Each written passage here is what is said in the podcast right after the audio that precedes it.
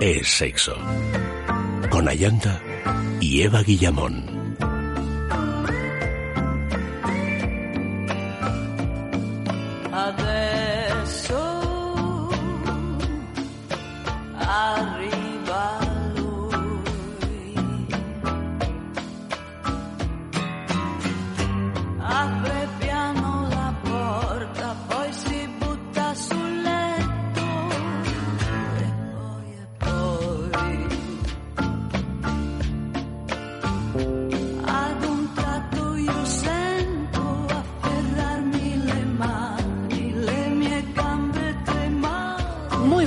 Noches, queridos amigos. Bienvenidos a Es Sexo.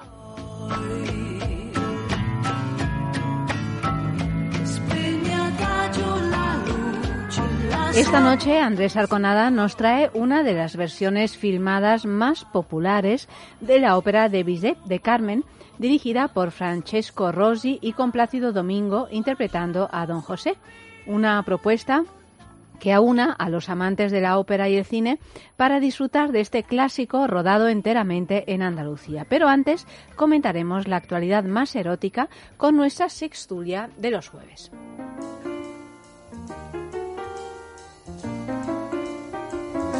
Eva querida, buenas noches. Buenas noches. A mí me ha pasado una cosa absurda con esta película de Carmen que, bueno, pues al, al, verla este fin de semana pasado, pues justo cuando estaban los títulos de crédito, buenas noches Auri, que no te he dicho nada, bienvenida, justo cuando estaban los títulos de, de crédito, pues me fui un momento a, a, la cocina y al volver pues acababa de empezar efectivamente la película y así es que no vi a, a, a nadie, no vi los títulos de crédito. Entonces estaba convencida de que era la Carmen de Gades absolutamente convencida de que era la Carmen de Gades y entonces me pasé media película diciendo, pero hay que ver Arancha del Sol, lo bien que está. Hay que ver eh, Gades, pues qué cambiadito está, que era Plácido Domingo, claro. Hay que ver hasta que llega mi marido y le digo, pero tú fíjate, Arancha del Sol, digo, pero se ha operado 35 veces, ¿no? Porque no, no parece que sea quien es. Y resulta que, claro, que ni era Arancha del Sol, ni era Gades, y yo no me acordaba nada. Y tú te habías equivocado de gafas. Me había equivocado de gafas, de película y de, y de todo, ¿no? O sea que, mm, para que veáis el despiste que tengo. Efe, querido, buenas noches. Buenas noches, despistada. Despistada, muy despistada. ¿Qué tal estás?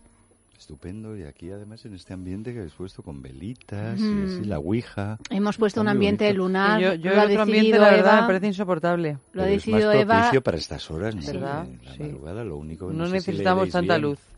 Vuestras chuletas, Mm, no, yo leo bien, ¿eh? las noticias falsas y todo esto. Ujú, ujú. ¿Cómo estás? ¿Cómo me ves? Bien. Bien. Muy guapo, como siempre, veo, elegante. Es que parece recién salido de un armario de Massimo Dutti. Sí, Este hombre siempre. Bueno, sí, son 12 horas al día allí despachando, pues claro. Y En Máximo. Duty. Luego salgo del armario ya. y vengo aquí directamente. Bueno, en fin, eh, pues eh, vamos con la primera noticia de la noche. Ya sabéis que tenemos noticia falsa, que podéis participar en eh, redes, arroba es sexo radio o en el Facebook, en es sexo, que tenemos super premio, premio de Bijou Indiscret eh, por, eh, pues por quien elija. Es decir, entre todos los que acertéis, pues uno de vosotros por sorteo eh, se llevaré, se llevará, perdón, ese kit de Bijou Indiscret que está compuesto por un diamante vibrador que mm, genera Que me voy a llevar yo. No puedes, Auri, no puedes porque A no formas ser que parte. te lo regale un admirador que gane el concurso. Ah, bueno, también. Admiradores tienes. Y Venga, va. tienen sus Claro, pues si queréis, por favor, claro, Me haría mucha ilusión el brillante vibrador. El brillante vibrador, si queréis participar eh, y luego donar el regalo a Auri, pues Auri iba a estar muy, muy contenta. agradecida. de Tenemos el diamante vibrador, tenemos eh, esos, eh, esa, no, no sé cómo llamarla, porque no es lencería, son como unos... eh, Adhesivos. no, no, son como... como Unos complementos. un- eso, gracias, gracias. Unos complementos muy especiales y muy sexys de, de Bijou. O sea que lo tenéis todo en la fotografía colgado en eh, Facebook, así es que miradlo, merece la pena participar y, y compartir con todos nosotros la respuesta de cuál es la noticia falsa de la noche. Vamos con eh, el primer titular que dice, una boda acaba en pelea después de que el suegro besara a la novia. Durante una boda celebrada en Changcheng, en China, el padre del novio que iba agarrado de su nuera, de pronto se paró y la besó por la fuerza en el escenario frente a todos los invitados. Muchos de los invitados quedaron horrorizados y empezaron a gritar indignados. El DJ también le llamó la atención. Otros, en cambio, aplaudían la iniciativa. En el vídeo donde se ve la escena, familiares de la novia se lanzan sobre el suegro, lo que desencadenó una pelea entre ambas familias. La policía investigó el incidente y confirmó que la pelea había tenido lugar el pasado 22 de febrero. Las imágenes se han hecho virales, lo que ha obligado a que las dos familias emitieran un comunicado conjunto en el que dicen no esperábamos que el incidente diera un giro tan negativo. Las dos familias ahora están en una posición incómoda y los recién casados también han sufrido por eso. También afirmaron que el suegro, que había bebido demasiado, lamentaba profundamente sus acciones y pidieron a los usuarios de las redes sociales que dejaran de compartir los vídeos. No queremos ser famosos ni queremos convertirnos en el blanco de bromas de cada persona. Si esto hubiera sucedido en tu familia, ¿lo estarías compartiendo así? Finalizan las dos familias en su comunicado. Al final llegamos a lo de siempre. A las redes sociales. Y Sí. Llegamos y yo creo que partimos de ahí, ¿no? Porque esto no se se hubiera hecho conocido. Sí. En este caso partimos también, sí, sí. No, esto es el típico. Bueno, es que no, no, no es nada extraño, ¿no? Todas las bodas el alcohol hace mucho daño. Si no es el hombre, el suegro, pero los tíos. El suegro no es el primer Siempre- suegro, no, no. digo que bese a la novia, que tampoco, Que tampoco, tampoco me pero parece. que se- seguramente te- que tuviera la mano muy larga, vamos, después de unas copas y esto. Claro. Pero bueno, de ahí a hacer un- ser, una pelea. El suegro. O sea, no deja, el ¿Qué hijo no brutalidad deja, vas a no, estoy pensando, el hijo no deja de ser lo que el padre querría ¿no? volver a ser, Claro, sí, sí, entonces, de- en fin, ahí hay un tema freudiano curioso, ¿eh?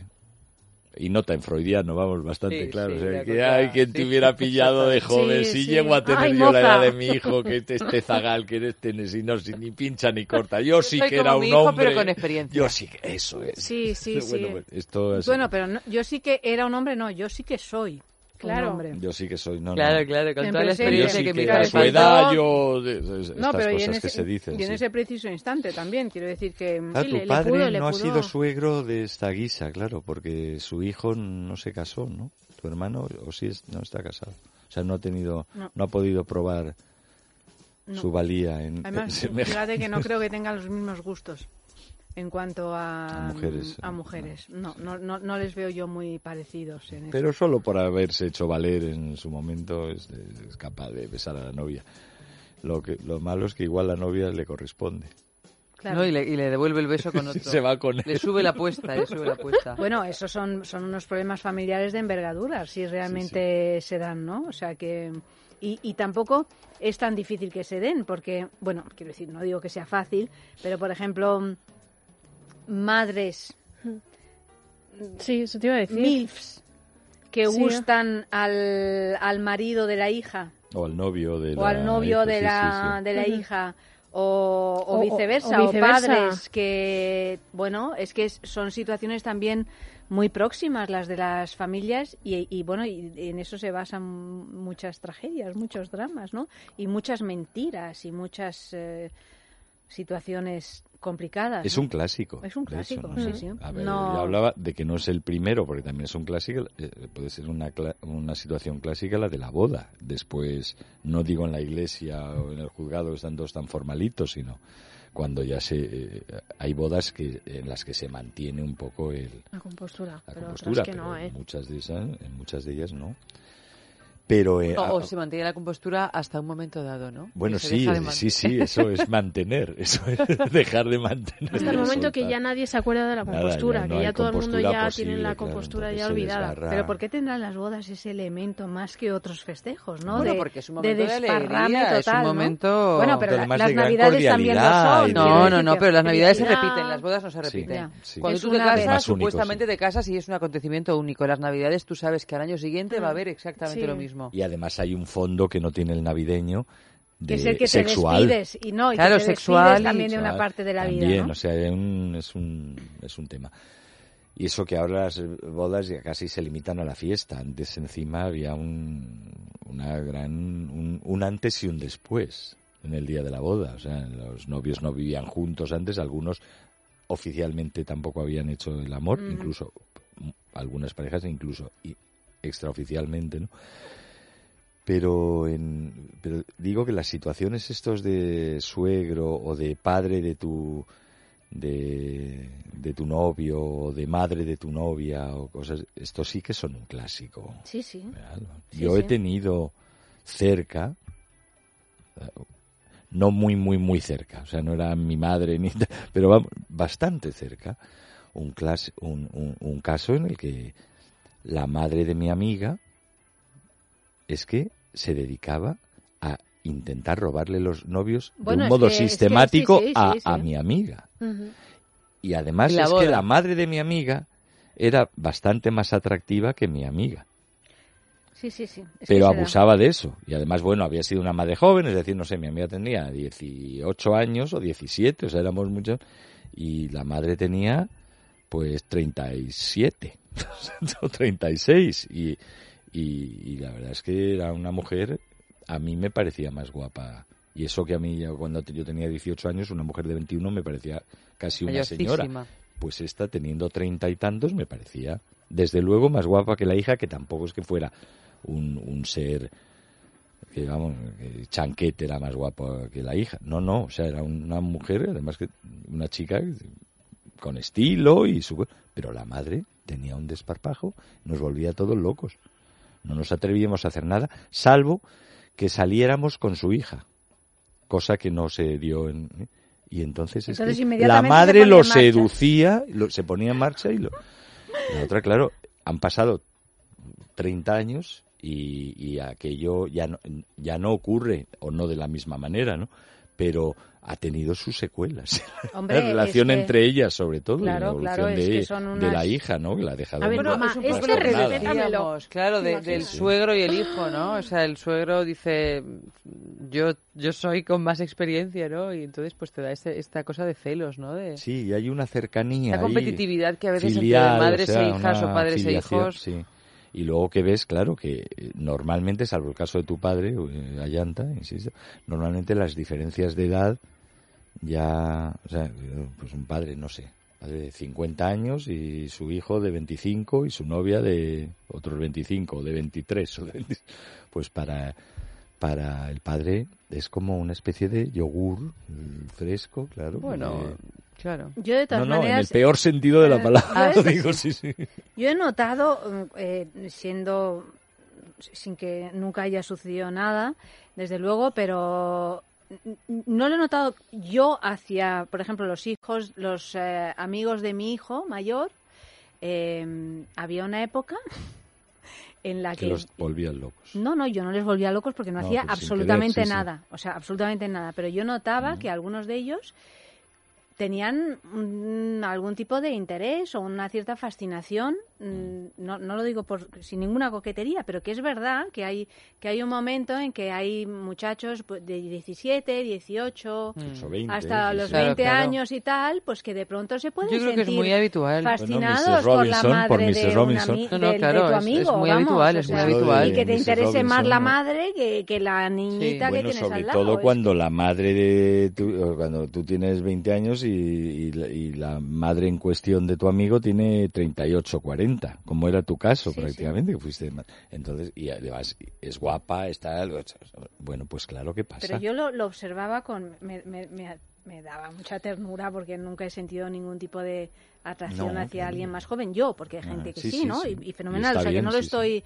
juzgando, ¿no? Pero lo miraba porque veías todo el dibujo, ¿no? En la inocencia del, eh, del asunto. Yo uno de mis primeros eh, amores, así con 15 años, así, bueno, no, ya había tenido unos cuantos, pero más o menos del mismo género, o sea, de, de enamoramientos de tres días, ¿no? Era en- durante unas vacaciones en, en Marbella, que en la misma, el mismo hotel donde estábamos, urbanización, había una chica pues de mi edad, eh, creo recordar que era alemana, pues la típica teutona, absoluta, rubia, pelo blanco, le hizo una preciosidad y me quedé como completamente embobado. O sea, no sé, empezaría a tirarle pelotas o algo así para, llamar sea, hace atención. 14 o 15 años. Pero es que de repente llegó su madre y me empezó a ta- eh, me empezaron a entrar temblores en el cuerpo. ¿eh? O sea, era yo no sé si la he idealizado con los años, porque ya es que los vi esa semana y no los volví a ver y tampoco pasó evidentemente nada. Era como, no sé, Brunilda. Una diosa, Sí, una no, diosa. una valquiria, una diosa de, de- Y luego me dijeron que había sido Miss Mundo. Uy, por Dios, pues entonces era una diosa de verdad. O sea, luego se comentó en la pandilla, ¿no? Es que la madre de Bunila, que se llamaba la niña esta, era Miss Mundo. Claro, la madre, esta niña tendría 14 o 15 años, la madre debía de tener su edad. Prácticamente, o sea, no sé, 35, claro. Y era, una, o sea, como una especie de aparición, bueno, como si, pues imagínate una modelo de estos de Sí. 30 o 35 años que te quedas Una Claudia actriz- Schiffer, de una repente, Claudia- que una aparece. Clau- era de como de ese estilo, ¿no? Pues te quedas como, o sea, eh, para hacerte una foto y subirla a las redes sociales. Eso- A ti misma, hacerte un selfie y decir, esta es la cara no de, que te la haga alguien. de idiota que se me ha puesto. exacto, que te la haga alguien. mejor. Música.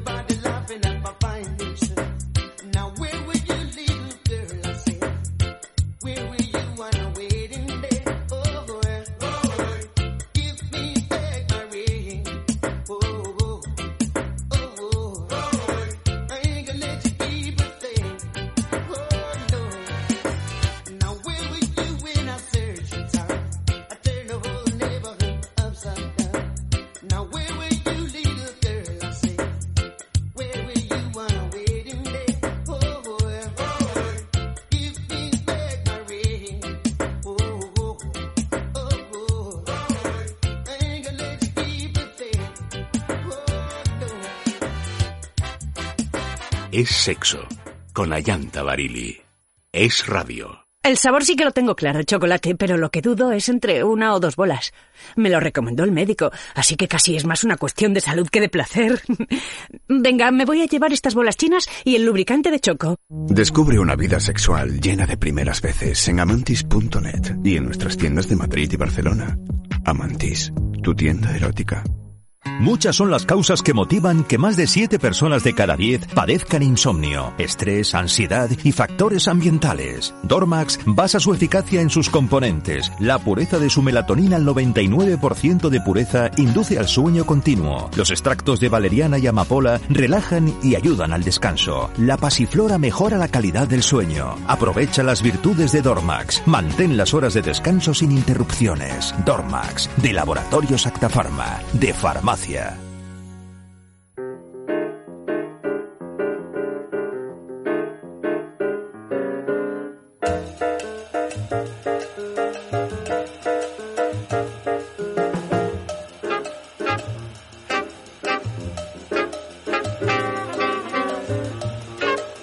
Segunda noticia de la noche. El derrumbe controlado de un edificio destapa un taller clandestino de dildos. Ocurrió hace un par de semanas en Chicago, no en China como todos nos podríamos imaginar, y cuando se efectuó el derribo de un, de un antiguo edificio con explosivos, apareció esta, este taller clandestino de dildos. Aunque se hizo de forma controlada, se encontraba en un lugar donde hay otros muchos inmuebles construidos hace más de un siglo y el impacto causó algún que otro daño a las edificaciones más próximas. En concreto, hizo que se derrumbara parte de la pared exterior del bajo de una vivienda que en principio no estaba habitada, pero que sacado a la luz era un taller clandestino de juguetes eróticos. Como era de esperar, dado que había un aviso por la explosión, no había nadie dentro y la policía no ha encontrado nada para poder identificar a los responsables de esta fábrica ilegal de dildos y vaginas de silicona. Están investigando la propiedad, pero parece ser que el local estaba ocupado ilegalmente.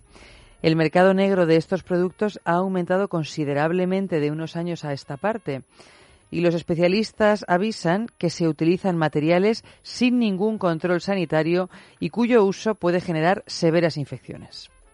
Bueno, es que claro, está todo tipificado con la marca, por ejemplo, aquí, ¿no? De la. mm, eh, eh, ¿Cómo es? De la, De la Unión Europea. de la Unión Europea, ¿no? Es decir, que ha pasado por un control de calidad.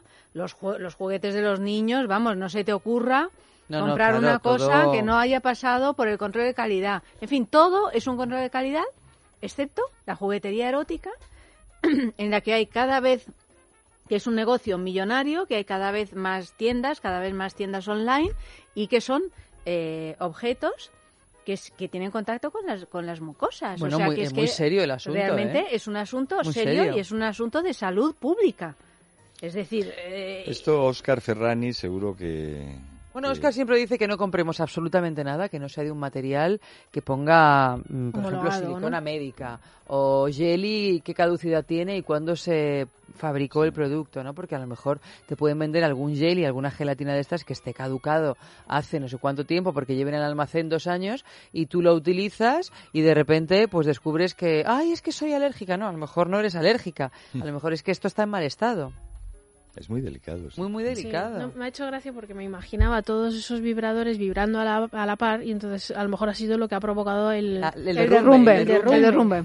Claro, hay Podría mm, ser. mil vibradores activados a la vez. Metiéndose compulsivamente en las vaginas de silicona, esa que también Sí, sí, sí, fabricaban. sí. Es un, po- es un poco Toy Story, Toy Story porno. Toy Story. Claro, Toy Story. Volando, Toy- Story. volando. Muy hoy. ¿eh? volando lo- los, los dildos por ahí, por, por, por los aires, que, que están para más Persiguiendo bonita. los dildos a las vaginas. Yo recuerdo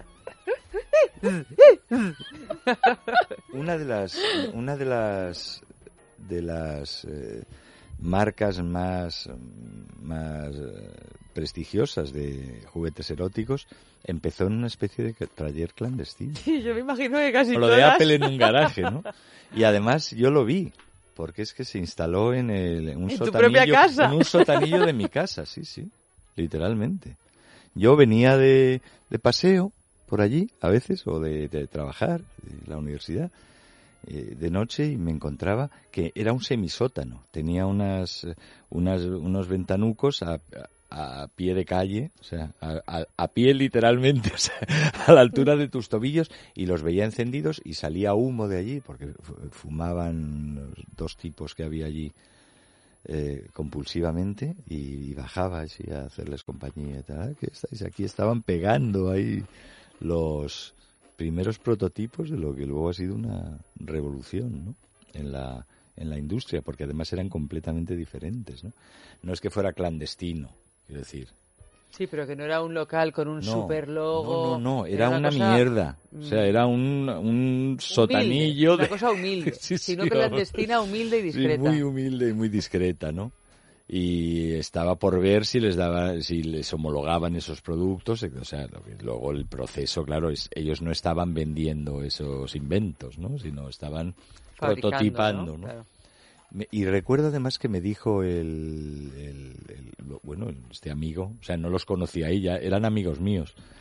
De hecho, fui yo quien les facilitó ese sotanillo, que no era mío, pero estaba dentro mal, de la, Efe, dentro de la si de comunidad, repente tú no ¿no? los conoces y aparece una Me serie de amigo. individuos en tu casa fabricando juguetería sexual o cualquier otra cosa. No, pero era un edificio de ciudad, es decir, no es que fuera el garaje de mi casa. Ah, pensaba Eh, que era el garaje no, de tu casa. Era en, era en, Oye, en un garaje ciudad, de un portal. Era un sotanito, de estos como de trasteros, ¿no? Entonces eh, yo- me, me dijo, oye, ¿hay algún sitio? Y dije, mira, creo que alquilan, y así fue. Pero el caso es que eh, em, su preocupación cuando acabó esos prototipos era eh, quién los iba a probar. O sea, cómo eh, empezar a... O sea, estoy hablando del 2000. 2000, sí, 2000, 2001. O sea, todavía no había venido este, esta segunda revolución de ahora de la normalización de los juguetes eróticos.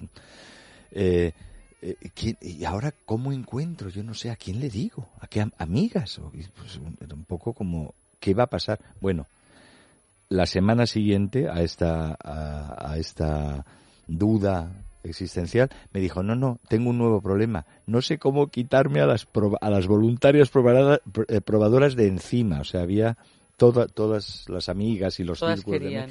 querían ¿no? pero lo que sí sé por esta historia que es una historia de éxito es que la industria de los juegos eróticos está llena de piratería incluso que no, no es que sean talleres clandestinos de Chicago, sino fa- grandes fábricas, en- normalmente en China, que como fabrica todo, pues ahí también se... que venden productos aquí o los encargan, ojito, yo sé de distribuidores que trabajan en España, ¿no?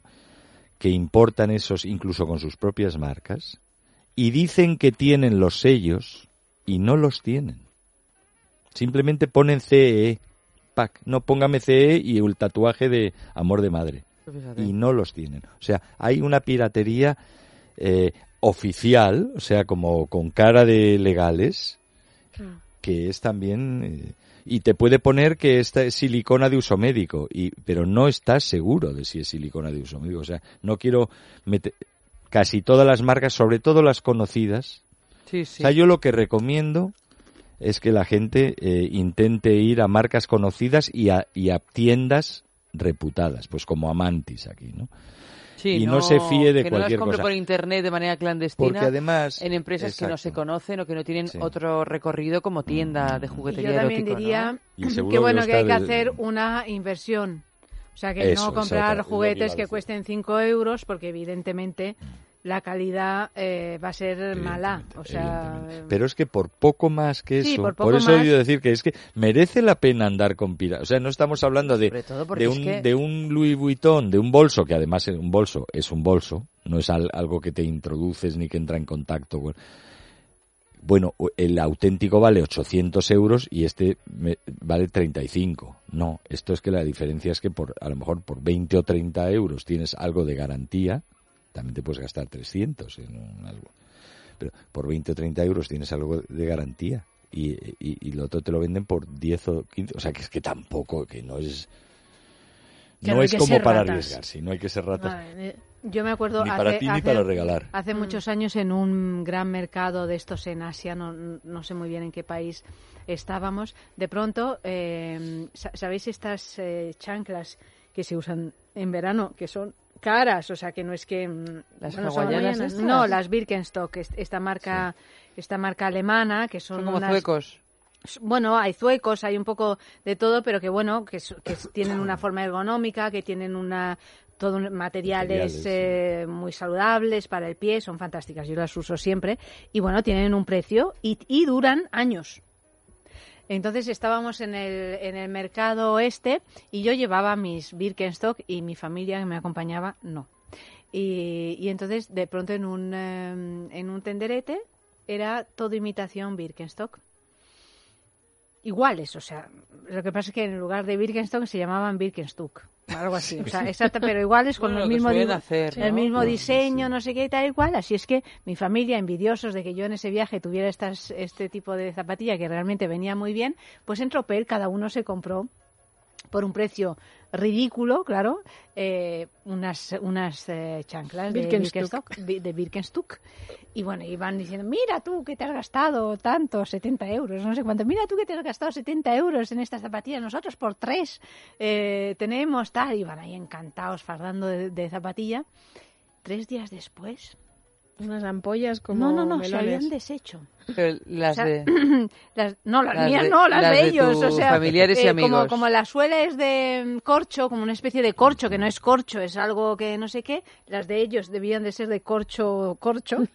Bueno, nada, o sea, llevaban el, el pie con agujeros en el eh, tal tres días después, o sea, duraron tres días. Y no, no os puedo No, no, contar las, eh, eh, la risa que me Sí, eché. sí. La risa de todo No, el bueno, es que cachondeo son... Pero esto es como cuando te ibas a Marruecos, entre otras cosas, a comprarte las Converse, cuando las Converse estas Mm. estaban tan de moda, y tú te comprabas unas Converse oficiales y te comprabas unas imitaciones en Marruecos, en cualquier ciudad de Marruecos, y te duraban dos meses. Dos meses, Y las otras, bueno, yo tuve solo unas Converse que me duraron, diez años.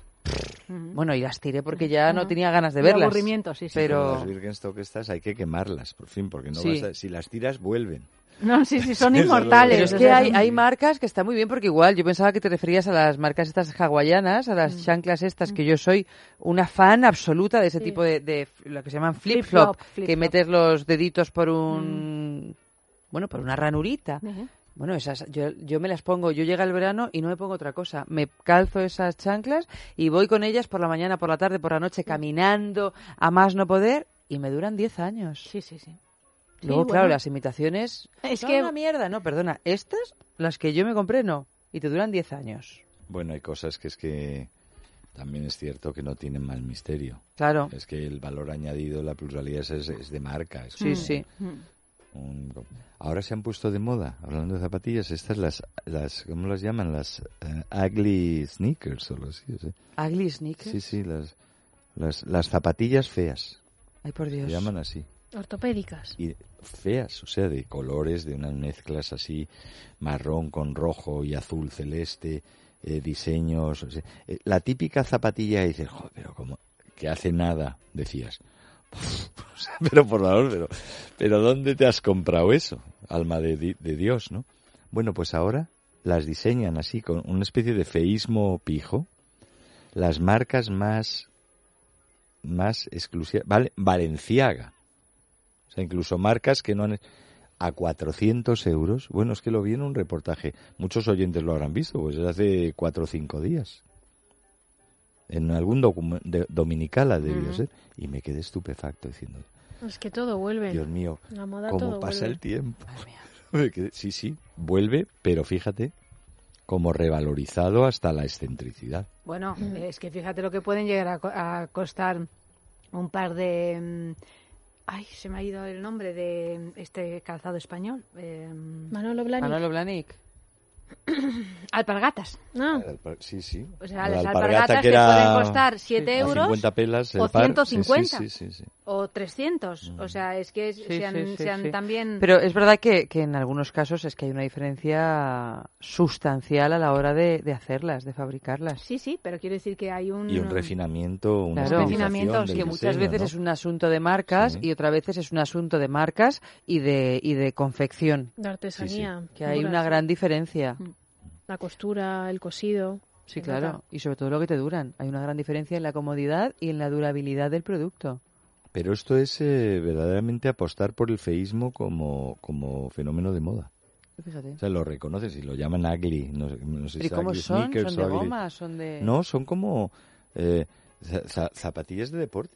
Ah, de deporte. Sí, sí. Pero con, con unas sneakers. combinaciones dudosas. Sí, o sea, como zapatillones de estos, como en los 90, que eran así como con formas raras y como Sí, muy sí, sí. robustas, estas suelas que se llevan ahora, que parece que todo el mundo lleva zapatos ortopédicos, Sí. sobre Sí, todo las mujeres, Sí. que en lugar de llevar tacones llevas Alzas. unas alzas que parecen de verdad zapatos ortopédicos de la gente Sí, que sí, tiene algún problema de, de cojera. más corta que- Bueno, pues de este tipo que en los 90 se pusieron de moda muy, y luego con los, los que hacían street dance y todo esto Sí. y eh, medio de baloncesto, eran como basadas en las del ba- baloncesto pero ya como ortopédicas, ¿no? Bueno, pues ahora hay unas líneas que tienen la- marcas de moda incluso que no son propiamente de zapatillas. Por ejemplo, no, no, no, no veía ninguna de Nike ni de Adidas. Eran eso, pues Valenciaga, son como objetos ya extravagantes a precios delirantes, ¿no? En fin, en cualquier caso, lo de los dildos de Chicago, menos mal que descubrieron una fábrica, aunque fuera clandestina de dildos y no un, un, un, Ah, de un drogas zulo o de, de de- de- de- de prostitución trata de blancas o- o de, o Mm. de drogas. Es que sí, por supuesto. Música.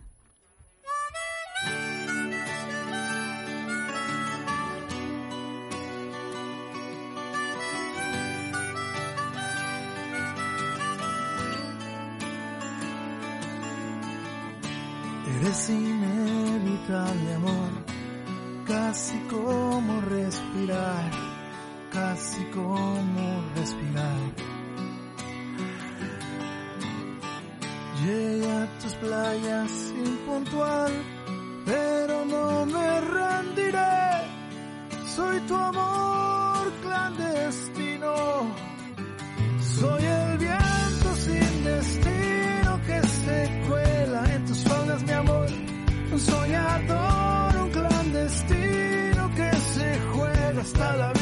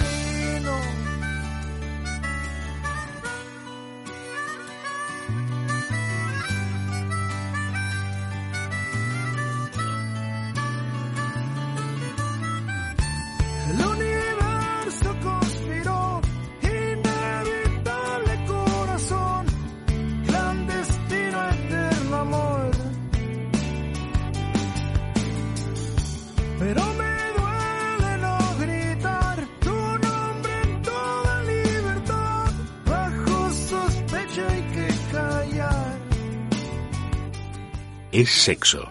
Con Ayanta Barili. Es radio.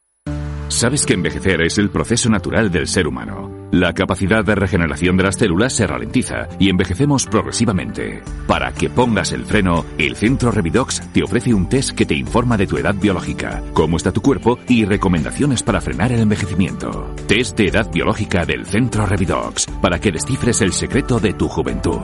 En farmacias y para farmacias. El sabor sí que lo tengo claro, chocolate, pero lo que dudo es entre una o dos bolas. Me lo recomendó el médico, así que casi es más una cuestión de salud que de placer. Venga, me voy a llevar estas bolas chinas y el lubricante de choco. Descubre una vida sexual llena de primeras veces en amantis.net y en nuestras tiendas de Madrid y Barcelona. Amantis, tu tienda erótica.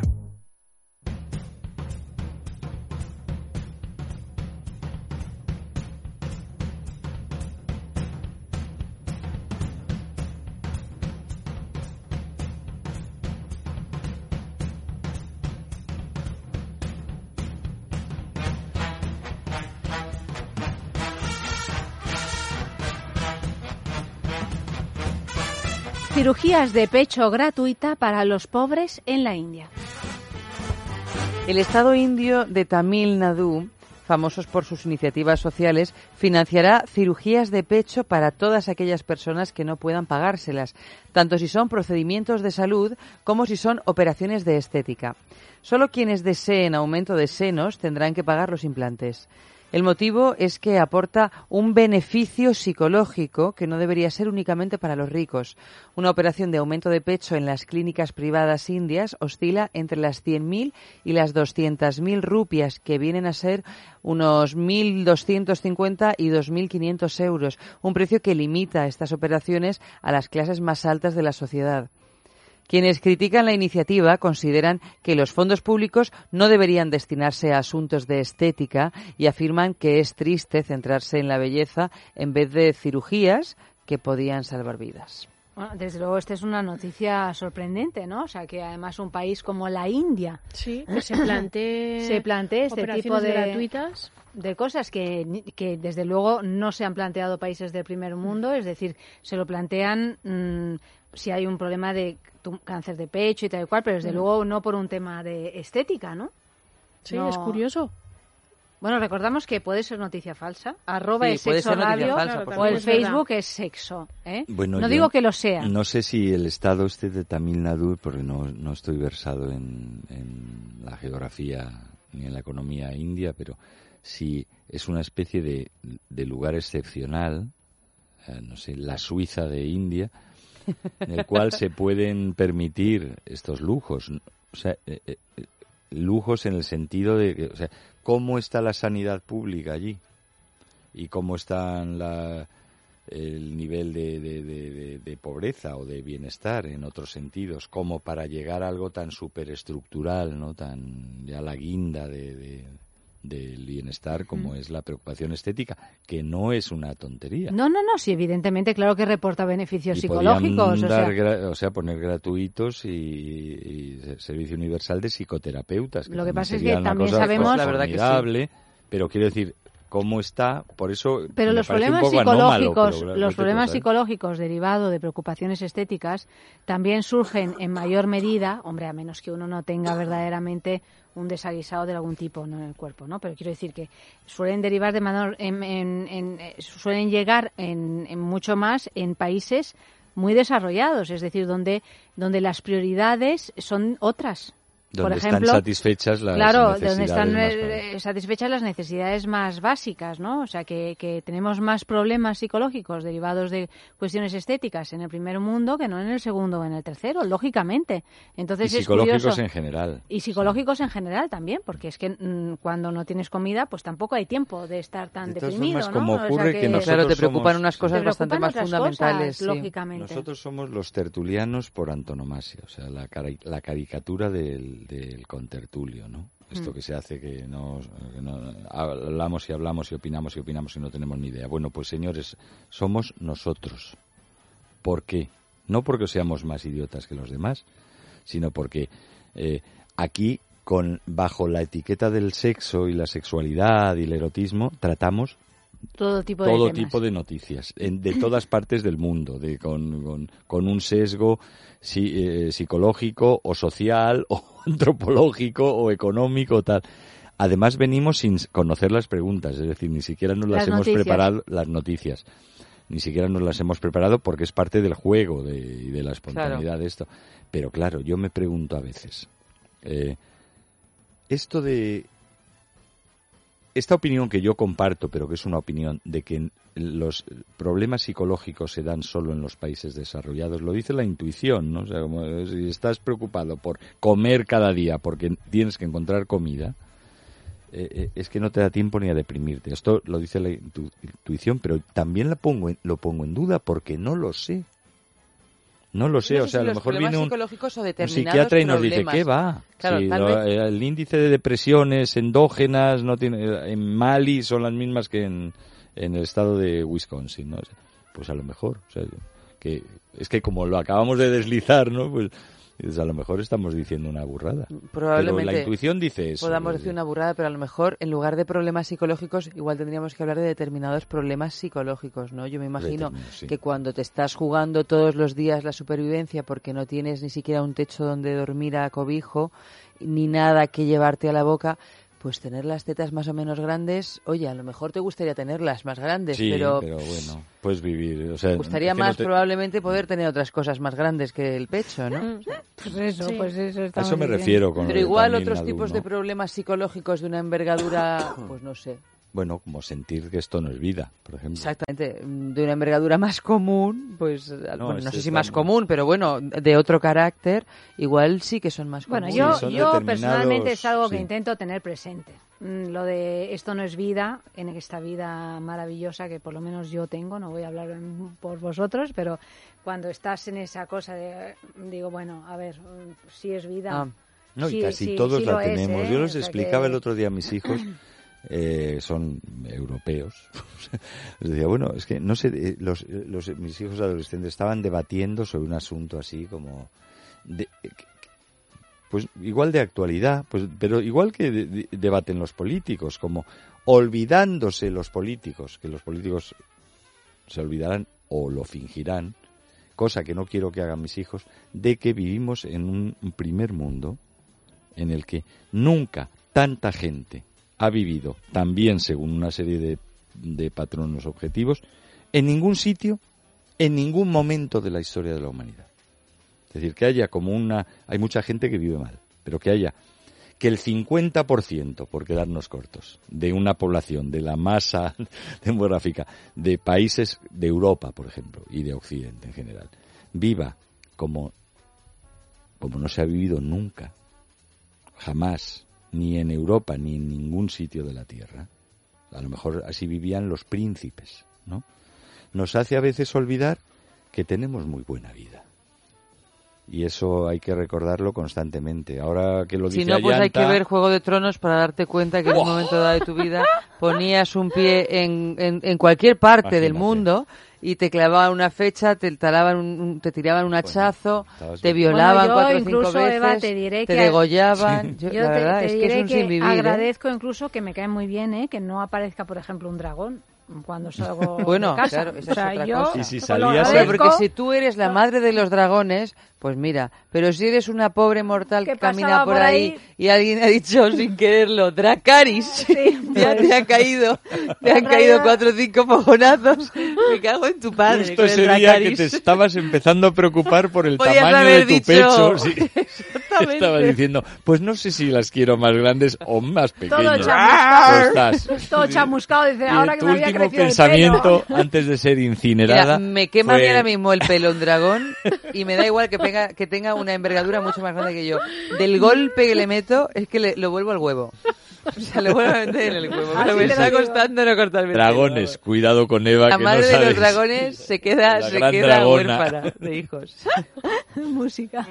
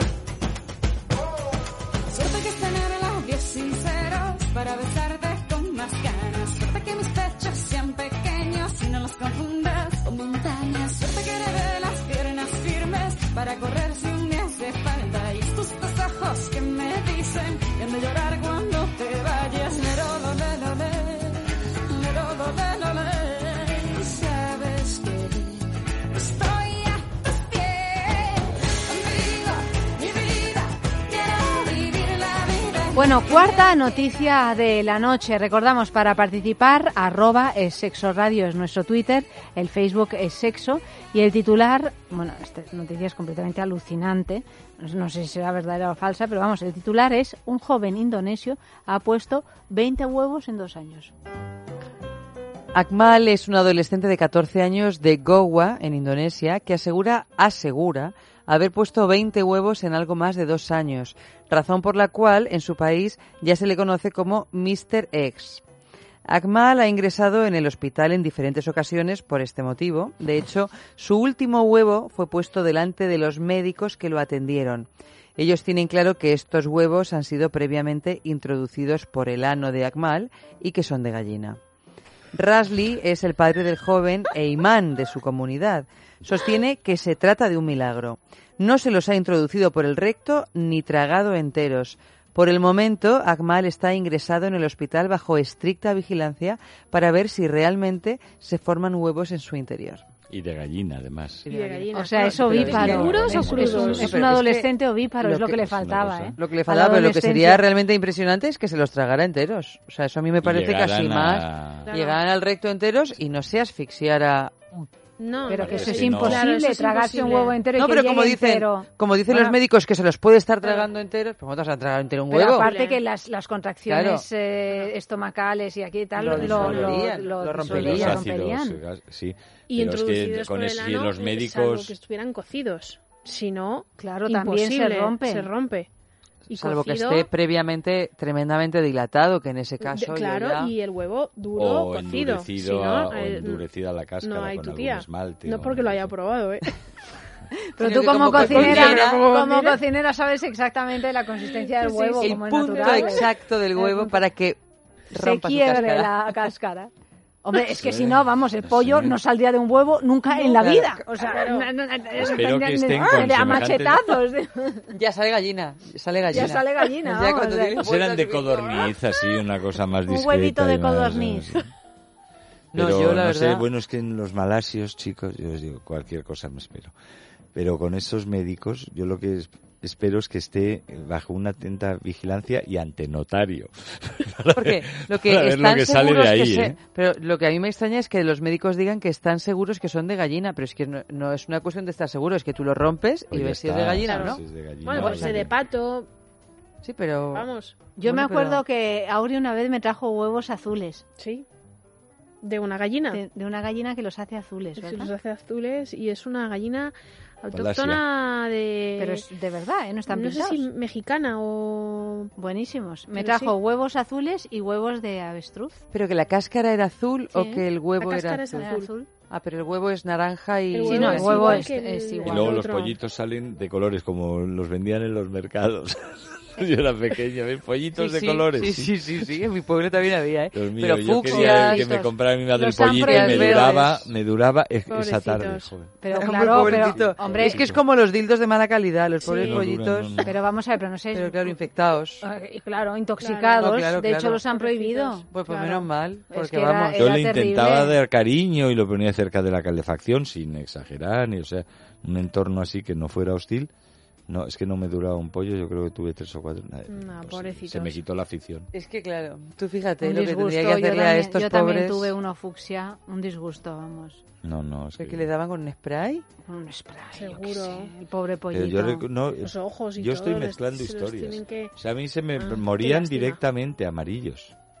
Lo de los pollitos eh, de colores eh, ya ha sido más- Ah, se ha te sido morían los amarillos. Sí, o sea, se me sí, Pues podías comprar un no pollito. daba- Pues eso es más grave. Sí. No Eso más ya implica ya- cierto maltrato por tu parte. Eso es porque no les dabas De calorcito. verdad que les daba, igual les daba demasiado calorcito. Claro, no lo- Yo crié un pato, yo crié un pato, sí, sí, desde chiquitito O sea, a ti se hasta... te han dado bien los animales. Los siempre. patos Cuéntalo me, del me mono. seguía el pa- no, lo del mono no lo voy a contar que es demasiado largo, pero el pato me lo regaló mi, mi nonna y, y yo me lo llevé a casa y vamos, el pato se hizo un señor pato, Claro. don pato, se hizo don pato y cuando ya era grande, lo, lo, ¿sabes qué le daba de comer? Polenta, ¿Le gusta la polenta a los patos? harina de maíz, Oh. sí, sí, con, con agua, se lo preparábamos toda la mañana y se puso hecho, vamos, Patón. un pato en condiciones y luego lo dejamos en, en un laguito con otros patos. Pues mira, qué bien. Iba a ¿Ah, sí? verle y salía a saludarme. Es que los patos, ¿no? Sí. Bueno, es que los patos, Eva, en serio, Sí, los sí. patos eh, ¿Ah, sí? son muy amaestrables. Y las ocas. Y las ocas, sí, sí, son animales que te, te reconocen y, y se suben a tu regazo, vamos, sí, sí. Fíjate, nosotros empezamos teniendo un ganso y solo tuvimos uno y es- se pasaba el día pegado a, a la ventana de, De la cocina, por la si quiere meter en terraza, casa, Sí, sí. por- nos veía dentro y quería estar con nosotros. Hasta que descubrimos... No, no. eh, Con No eso, conviene. eso del esfínter, que no tengan esfínter, es un poco... Es un problema, ese es un problema, Sí, claro. sí, porque no. Claro, están todo el rato defecando. Sí. Ah, Y entonces no en casa, pues que- como que no. Qué poco sé Yo tampoco sabía. O sea, que no tienen esfínter, No. que están todo el Bueno, tiempo los pájaros. defecando. Los pájaros no Ah, tienen. bueno, claro, claro, claro, sí, sí. Ah, Entonces, Eso sí, mi coche lo sabes, ¿verdad? sí, tu coche lo sabe bien, ¿no? Claro, pues todos los coches en Madrid lo saben. No sé Yo qué- tuve un erizo en casa. Hoy. Es una historia absurda, pero el caso es que eh, eh, yo andaba escribiendo sobre erizos sin conocerlos y un amigo que vivía en el campo ese año y un amigo se encontró un erizo en la carretera, lo metió en el coche y me lo trajo como quien te trae un, una docena de huevos azules, vamos, para que te hagas una tortilla. Digo, "¿Y- pero ¿y yo qué hago con este erizo en casa? Y el erizo se escabullía por los rincones, porque son los erizos son muy tímidos. Y entonces yo no sabía que, cómo se cría un erizo aquí. Así que le sacaba, eh, no sé por qué, en casa tenía muchas sandías en esa época. Tampoco recuerdo cómo habían llegado las sandías. Y yo le ponía sandía, se la dejaba en un rincón, no le veía prácticamente todo el día. Y por la noche o cuando yo no estaba, él se acercaba y todas las mañanas la sandía Devorada. se ha comido o el erizo o mi amigo. Bueno, mi amigo no, porque no vivía. ¿Y qué allí. pasó con el erizo? Pues un día debí de dejar abierto, él eh, vio su... Se dos o fue. tres semanas después vio su oportunidad y se fue. No dejó rastro, solo cáscaras de, de sandía, de lo que yo deduje. Una breve carta que los decía, lo se siento. alimentan Prefiero básicamente los de melones. sandía. Hay una Prefiero- relación entre la estoy sandía harto y los de las erizos. sandías. ¿Mm? ¡Qué hartura, Dios mío! Yo no soy de dulce. Qué plomo de hombre, vamos, me ha tocado, de humano. No Se creerá que me gustan las sandías. Pero no puedo comer otra cosa porque es lo único que me pone el El desgraciado. desgraciado Bueno, tú sabes que yo hice un viaje por en Ceilán y una cosa que me fascinó en Ceilán, el animal de compañía, vamos, que lo llevan con correa por la calle, como quien lleva un caniche, es no el erizo, este otro que tiene esos pinchos así, que es mucho La más lechuza. grande. No, Sí, sí, sí. tiene forma de... De erizo, pero tiene el, el, el- Que es- tiene el cuerpo esos es mucho más grande. el porcoespín. Y llevan los porcoespines con correa, como si fueran su... Vamos, como un perrillo. No lo pueden acariciar, claro. Bueno, es que el puercoespín levanta todas Claro, sus... o sea, eh, por, por, el pechito y Claro, tal. y Pero so- como so se ponga así por la una- espaldita... Una naricita Sí, así sí, alargada, muy muy Ese simpáticos. espinete Pero yo, era un la primera ¿no? vez, Espinete, espinete. claro, yo la primera vez que vi que vi a la gente paseando con puercoespines, que tienen una medida, pues digamos como de un perro mediano, más bajitos, eh, bueno, pensé que me había tomado algo. O sea, no, bueno, es que imagínate, ¿Qué es tú ves de, de pronto por la calle, yo pasaba con el coche y ves a la gente con el puercoespín No, no, sí, indudablemente por- parece- con la correa y dices, Lucy in the Sky with o sea, estoy, me, me he tomado Pero una, es algo. de Ceilán. es el, la Muy versión fuerte. de los Beatles. Bueno, como cuando aquí se empezaron a llevar los cerdos vietnamitas. ¿No os Sí, acordáis? sí, de sí, sí. Yo en Madrid, en Madrid En Río, Europa, ¿eh? Porque en, En Europa, fuera de sí, aquí, sí. Pues yo empecé a ver una cantidad de, de hombres, sobre todo eran hombres, jovencitos más bien, con cerdos vietnamitas cogidos con su correa y todo. Eran más ricos también los cerdos. Es que los cerdos no son nada cerdos, o sea, nada guarros. Son guarros porque los humanos los tenemos en ¿Y sitios por qué? guarros. ¿Qué fue de todos Pero ellos esos son- cerdos vietnamitas? No, Se los comerían. O sea, ya Porque no, no ya se no se ven. El ¿eh? famoso No, jamón vietnamita. Claro, no han dejado rastro, no. Ahora se ven ese, ese- esta- estos perros que ya están pasando de moda, que son los perrogatos, estos que son, Sí. que no sé cómo, eh, bulldog francés Bulldog o francés, algo sí, así, sí. que también son una especie Carlinos, de los carlinos, Ah, los exacto, carlinos, Amalio. sí, porque lo los bulldogs franceses son más Mira, grandes, es que ¿no? Amalio tiene una camiseta precisamente de un carlino. Uy, pues es verdad, pues eso está súper de moda, Amalio. Pero ahora están de no da moda otro tipo de hilo. perros que no sé cuáles son, pero estos se debieron de comer a todos los, los carlinos, se debieron de comer a todos los cerdos vietnamitas. Sí, algún puerco Empezaron a desaparecer los cerdos y a aparecer los carlinos. Y bueno, O y así mutaron, fue. a lo mejor el A lo mejor carlino han es, mutado, sí. es la, la mariposa del cerdo vietnamita, que hay una parte que se, se en- enlarva y sale... Y sale un, un- un- carlino, un ¿no? carlino. Sí, sí. En fin, Estamos de carlinos. lo más dispersos hoy. Estamos O sea, esto no es más dispersos, que una pero- sextulia, parece una charla de café. De zoofilia. De zoofilia. Es que Música. ya menos mal que el verano se acerca.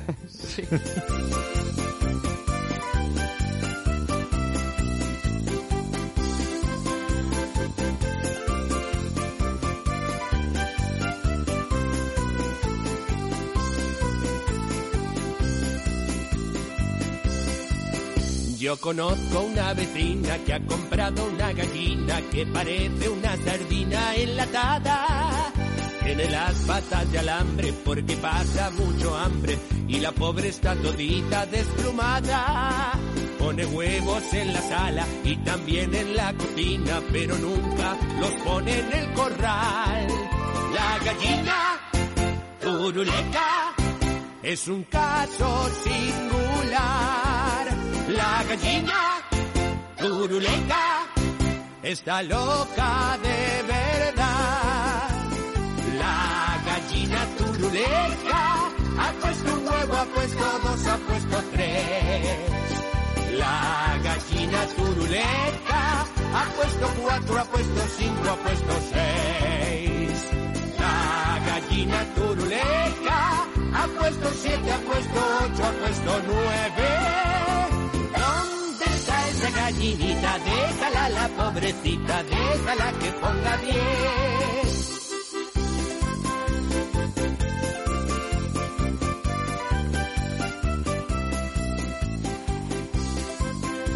La Iglesia portuguesa pide abstinencia sexual a los divorciados. Así lo afirmó Manuel Clemente, primera autoridad de la Iglesia Católica, que ha recordado a sus fieles que el matrimonio católico es para toda la vida. Por tanto, el sexo fuera del matrimonio es pecado y esto implica que si dos personas quieren casarse por segunda vez, deberán vivir como hermanos y abstenerse de relaciones sexuales. Esta llamada a la continencia ha causado revuelo dentro de la propia Iglesia Católica, además de teólogos y profesores de religión. Algunos lo critican por desconocimiento de la vida marital y otros no entienden el escándalo por aplicar la doctrina tradicional de la Iglesia. En un punto más intermedio están los pragmáticos. Para ellos, que cada uno haga lo que quiera, que para eso existe el sacramento de la confesión. Y no, claro. Y ala, y punto en Muy boca. práctico, siempre he pensado que es una cosa muy práctica que los protestantes no, no han pillado. Claro. Bueno, renunciaron a ello. Sí. Eh, son ganas de meterse no, en jardines yo no también. sé, es- eso lo harán. Yo creo que lo hacen por una cuestión de, de redes. Sí, para que se hable. Sí, sí, que no porque es que ya no, ¿verdad? no hay otra explicación, porque vamos, que ¿Para qué? Además, 2018, luego los dice que- divorciados no pueden tener sexo, pero cuando yo creo si que la se mayor parte casan de la otra gente... vez, pero bueno, tampoco se pueden casar. Y no, claro. Pero imagino que si se casan desde, el- bueno, fuera de la iglesia, claro.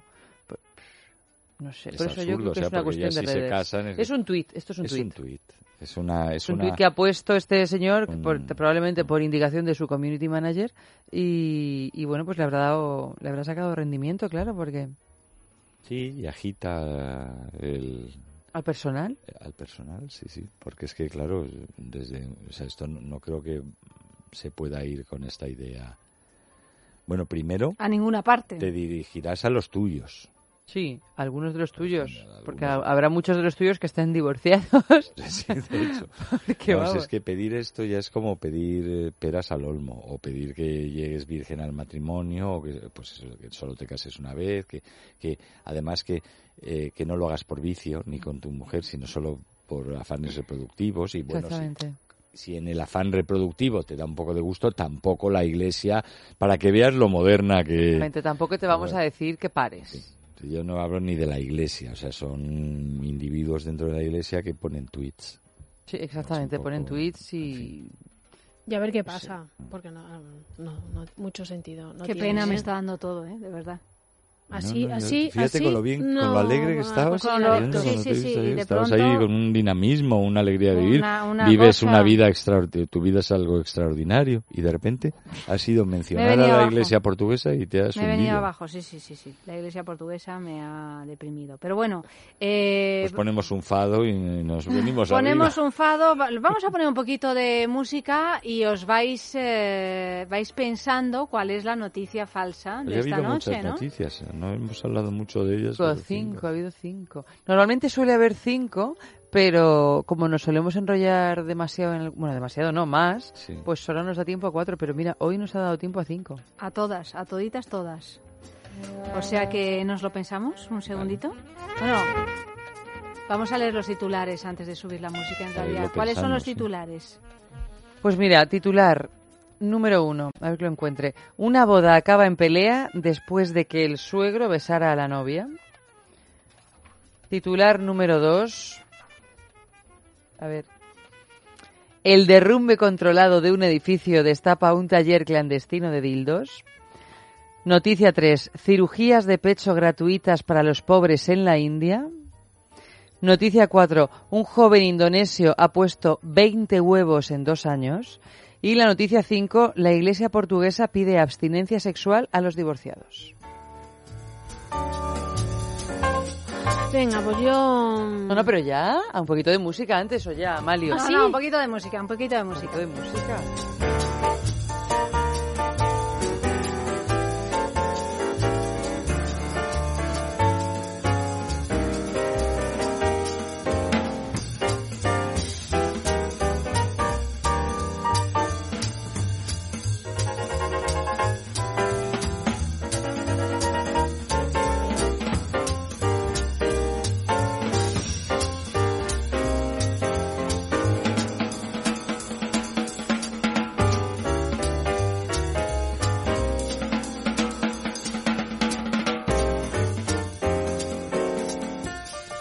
A ver, Auri, entonces, ¿cuál piensas que es la noticia falsa? La gallina, no, el indio de huevos de... El indonesio. El indonesio. Que pone huevos, 20 pone huevos, en dos años. ¿Cuál es, ¿Cuál es la razón por la que no te ha convencido esta noticia? Que ni por arriba ni por abajo. Que no, es, no puede ser. Tú lo, lo del huevo no lo ves factible. No lo veo factible, salvo que sea de codorniz. Porque el hecho Bueno. de que sea indonesio no te... Eh, no, el, el hecho de que sea indonesio es lo de menos. El, el- el que, el que ponga huevos me parece eh, surrealista. No lo veo. Eva. Esta es la noticia Eso número ya. 4 de la noche, ¿no? Es la número 4. ¿Vosotros la sabéis? Yo sí. Aunque la de, aunque la de las tetas en la India ¿Sabes cuál es la también... Hoy me acuerdo de Ay, cuál solo es la sois falsa. vosotros. Me llama Solo la sois atención. Es vosotros. que lo de los huevos, o sea, de verdad, si nos cuela esto, Julia, yo ya me rindo. O sea, te refieres que si A esta es la mañana falsa... le regalo un pollito fucsia. Sí, sí, De si esta es la lunares. falsa, o sea, No, si esta es la falsa, ha sido un arrebato de, de kamikazismo de Julia. total, sí. Pero es que sea, como porque- emplea táctica, o sea, es, Claro, lo tira no, muy puede bien, ser una porque es que táctica, puede ser una Es táctica. la confusión permanente, Sí. ¿no? O sea, ha dicho, ya voy a decir el disparate más grande y seguro que F dirá, no, No puede ser. Pues no, yo tengo que seguir eh, en mis 13. Alguna vez existe, eh, acertaréis como mi táctica de Isabel Tocino. En un mundo infinito de es para siempre, hubiera acabado teniendo que salir Isabel Tocino porque no quedaban más mujeres. Pues yo digo que lo de los huevos no. Esa es verdadera. ¿Y cuál dices que es la falsa? Pues a mí la que más me chirría por el contenido es la de las tetas de, De los indios, esta de sí los que es India. Sí. Joder, es que hoy está realmente difícil la, la cosa, ¿eh? Cirugías de Porque pecho gratuitas Hay para los pobres en la noticias- India. Bueno, pero yo creo que siempre. Yo ya voy. eh, Sí, es un tema de Ese descarte. es un tema de, de la psicología de, de Julia. Mm, Sí. Es que esto ya está, está complicado, porque es que hay, la, o sea, la realidad ya nos está ganando la partida. No, no, todo es un disparate, Mm. en realidad. Como Sí. en la vida misma. Como en la vida misma, sí. Por eso esto ya es demasiado real, la, la tertulia, la sextulia. Bueno, pues... eh, ay, ay, ay, ay, ay. Qué nervios, ¿no? Eh, Qué nervios, ¿no? Total, Porque si no nos regalan ni Si es siquiera que- lo de... Yo, hago un llamamiento Bueno, a Industries claro. para que regale también aquí, por lo menos, al- eh, A los, los que más acertemos en el mes, ¿no? a los A sextulianos. los que Porque, acertéis. oye, Pues es que no os puedo decir todavía cuál No, es la noticia falsa. Ya lo sabéis que hay que esperar a Andrés, pero bueno, tenéis, eh, por lo tanto, todavía un buen rato para reflexionar sobre el asunto, escribiendo en- nuestro Facebook a ellos sí, es sexo o en el Twitter arroba es sexo radio. Nuestros eh, dos sextulianos, bueno, pues eh, no están de acuerdo esta noche. Auri ha votado la noticia número 4 de los huevos Pues nos queremos y, y, y F ha, nota- ha votado la noticia número tres, ¿no? La del pecho. La tres, la 3. Hemos, hemos apostado cada uno por lo que nos Y gusta. la de uno por las tetas y yo por los huevos. Que es lo suyo. No. Es lo que tiene el asunto. Nos ¿no? hemos dejado llevar hemos por dejado las llevar por- pasiones. El premio, ese diamante vibrador que tanto querría Auri. Sí, yo hago un llamamiento desde aquí. ¿eh? esos yo complementos eróticos eh, sensuales de Bijou Indiscret. En fin, tenéis la foto en redes, o sea que yo creo que os va a, a interesar el asunto participar. Dicho esto, pues eh, F, te ten- tendrás que escuchar el programa hasta el final Pues si no quieres saber mayor si has ganado o no has ganado. ¿Tú que Mm. te gusta tanto ganar? Sí, Lo, por lo eso reconoce soy así, del con cierta timidez. Por eso soy del Atlético. Claro, claro que sí. Sí, ¿verdad? Claro, claro. Buenas noches, F. Auri. Buenas noches, eh, chicas. Buenas noches. Buenas noches. Buenas noches. Bueno, nosotras seguimos porque ahora llega Oscar Ferrani con sus jugadas carnales y después tendremos en el estudio a Andrés Arconada para hablar de esa película que en realidad es una ópera, pero que es des- desde luego también una película eh, que es Carmen.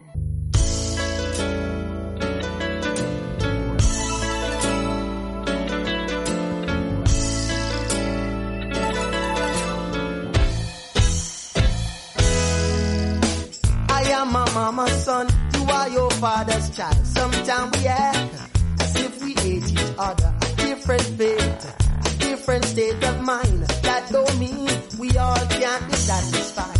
We are all brothers and sisters. We are all brothers and sisters. Some are black and brown, others white and light. That's all the difference I can remember. Different face, different kind of smile. That's what you see. But this we must realize. We are all brothers and sisters. You're my brothers and sisters. We are all brothers and sisters.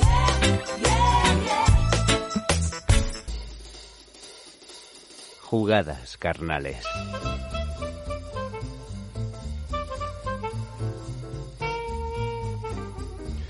Uf, pues vaya jornada que hemos tenido, llena de movimientos de distintas naturalezas, fundamentalmente movimientos femeninos. Buenas noches, comienzan las jugadas carnales a estas horas de la madrugada, en otro es sexo. Ya sabéis, jugadas carnales inspiradas por diferentes juguetes, complementos y accesorios de uso íntimo que a nosotros nos gusta llamar herramientas carnales. Herramientas carnales eh, que existen en este mundo no solamente para facilitar distintas prácticas sexuales, también existen para facilitarnos, inspirarnos nuevas prácticas sexuales con o sin su ayuda directa. Herramientas carnales, en cualquier caso, diseñadas para jugar, que ya sabéis que jugando se aprende mucho y normalmente uno se divierte también mucho. En este caso, con pocas palabras, muchos gestos y muchas sensaciones, que es eh, lo que nos propone la herramienta carnal protagonista de esta noche. Herramienta carnal. Bueno, no podría compartir con vosotros las jugadas carnales de esta noche si estuviera usando la herramienta carnal eh, protagonista de esta noche. ¿Por qué? Porque lo que tengo en mis manos es un bocado. Es un bocado de polipiel. Es un bocado de polipiel acolchado. Y además es un bocado de polipiel con herrajes en polipiel. ¿Que ¿De qué estoy hablando? Bueno, de lo que muchos llamaríais mordaza. No es exactamente una mordaza, porque podríamos decir que las mordazas vienen siendo más bien de forma esférica o cuasi esférica. Cuando encontramos esas mordazas alargadas, que más que para meterse en nuestra boca, son para que podamos morderlas, solemos conocerlas con el nombre de bocados.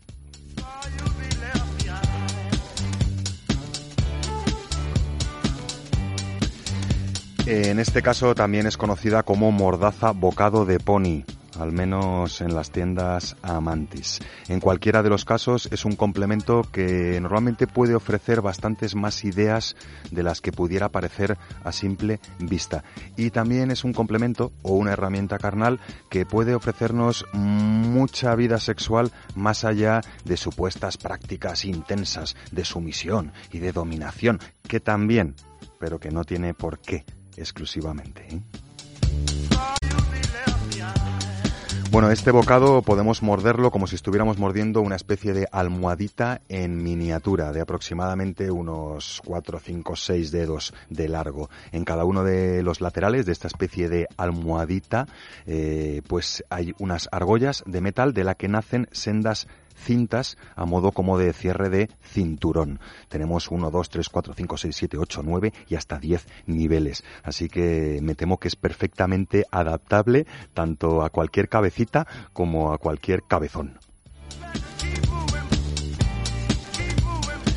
Además de eso, en el interior de estos, de estas correas, de este correaje, pues eh, hay un, ay, ¿cómo se llama esta piel ahora que no me sale? Eh, la piel está tan suavita, también falsa. Me he quedado sin. Bueno, en fin. Ante, ante, gracias. Ante sintético. Eh, ante sintético por dentro para que acaricie vuestras mejillas y vuestros carrillos de la manera lo más mimosa y agradable al tacto posible. ¿eh? Anatomía carnal. Bueno, parece obvio, ¿no? Hablaríamos de la boca, que es eh, la anatomía carnal afectada de forma directa cuando utilizamos este tipo de dispositivos. Eh, en esta ocasión, este bocado de polipiel.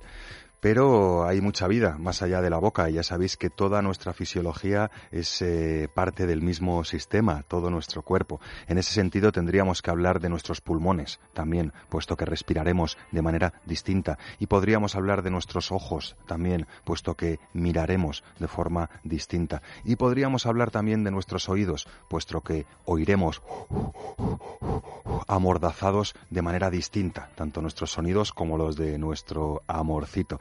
Y hasta aquí puedo leer que si no os voy a desvelar todas las jugadas carnales que posibilita pues una herramienta tan aparentemente sencilla, ¿no? Como, como un bocado, esta suerte de mordaza alargada, diseñada para morderla.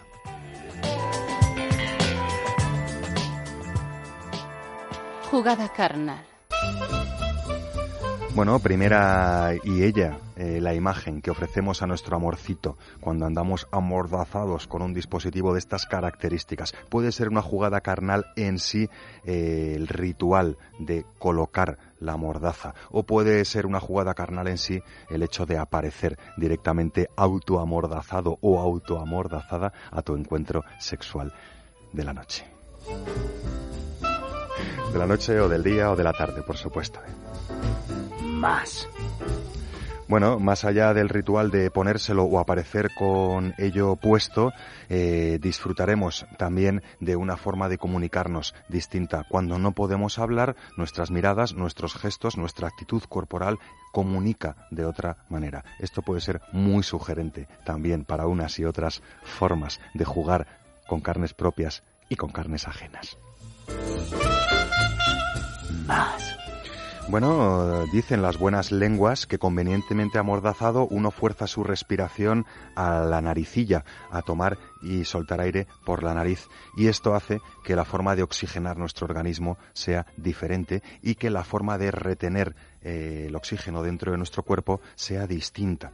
Esto provoca distintas maneras de percibir eh, el sentido del tacto y los otros sentidos que lo acompañan. Más.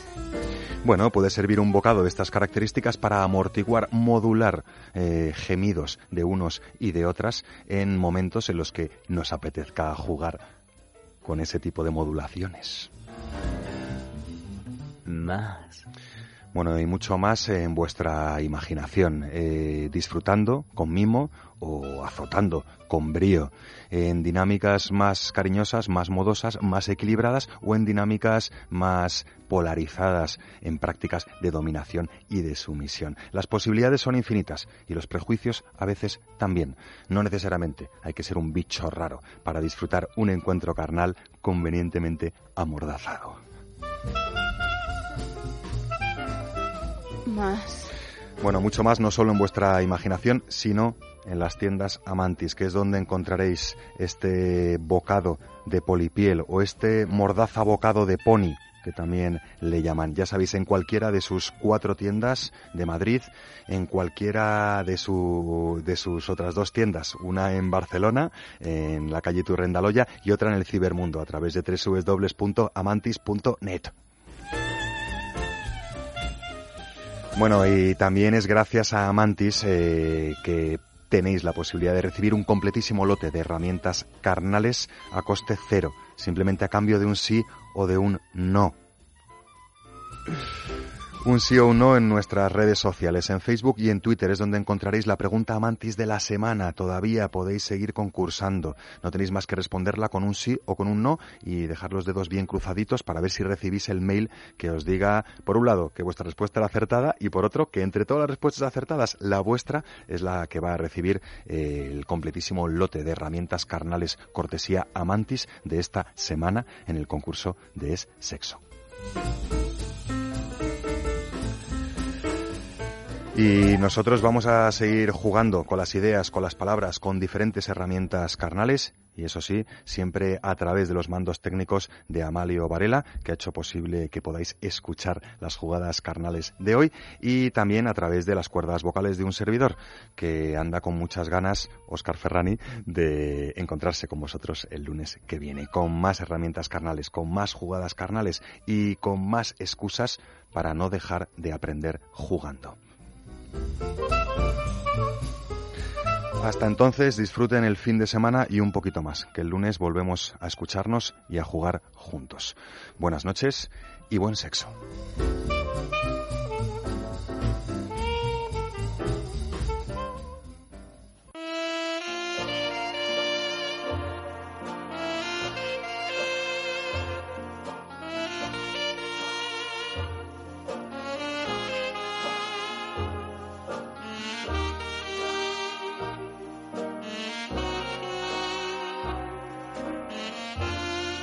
Andrés Arconada, querido, Muy buenas, muy buenas. noches, ¿cómo estás? Pues bien, ya recuperado de los Oscars. sí. Recuperado, ¿no? Pero Es que uno necesita recuperación. yo pienso tanto en ti cuando llega el día de los Oh. Oscars.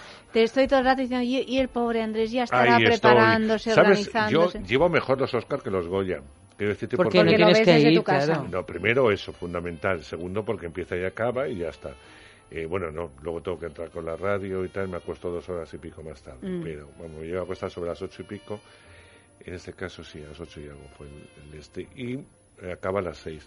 Pero los Oscars se llevan muy mal por la cantidad de anuncios que tienen, porque cada dos premios, como mucho, a veces cada uno, hay un corte publicitario. Largo. decir, muy largo. Que aquí se rellena con tertulia. Es Ya, decir, ya, hay sí, la sí, tertulia cierto, de sí. Movistar en este caso, antes de Canal Plus, en la que rellenan, en la que hablan, en, porque claro, a ver qué hacen. Porque los cortes son largos, son bastante largos. Y eso hace que una ceremonia que, cuando hacen el resumen, lo hacen muy bien, eh, en dos horas y algo, eh, como mucho tres, eh, no, yo creo que con dos horas y, dos horas y algo es lo que dura realmente la ceremonia de los Oscar. Pero de esta forma dura cuatro, porque Claro. es que no acaba nunca. Sí, porque además controlan mucho los tiempos. eh, es verdad que si salen cinco a hablar premios y, y uno se excede, al segundo le cortan y, y ya no pueden hablar ninguno más, eh, y, y lo hacen, eh, les da exactamente igual. Y luego este año más eh, propusieron una cosa que fue divertida, ¿no? Que el que menos hablase le regalaban una moto acuática, preciosa Ay, moto, Dios. de esas que cuestan un montón, y se la llevó la diseñadora del vestuario, lo que se llevó el Oscar por el hilo invisible, y pues Te habló dijo gracias, thank you. no, Dijo, dijo muy poquito, estuvo 20 segundos y ya está. De todas maneras no les dejan hablar más de un minuto. O sea que no es como en España que eh, los cortos hablan cinco, o sea que no terminan eh, nunca. Y aparte que aquí los discursos no son tanto a su padre y a su madre, que alguno también hay. Eh, una gala que os oía el otro día con Alma en la que sí hubo inclusión. Yo creo que mucho más de lo que se ha escrito, eh, entre otras cosas porque eh, los que han escrito, muchos de ellos, yo estoy convencido que no lo han visto, porque dicen Ya. cosas bastante raras. Eh, desde la propia presentación que ya se habló, es decir, antes de nada decir que la forma roja es verdad, no fueron de negro, pero yo creo que muy acertadamente, porque eh, ya había habido muchas galas previas vestidas de negro, eh, si vuelves a repetir lo mismo pierdes efectividad, ¿no? Es verdad también que no todas llevaban la chapita del Me Too o, el otro movimiento, pero muchas de ellas y hombres también sí, sí las llevaban.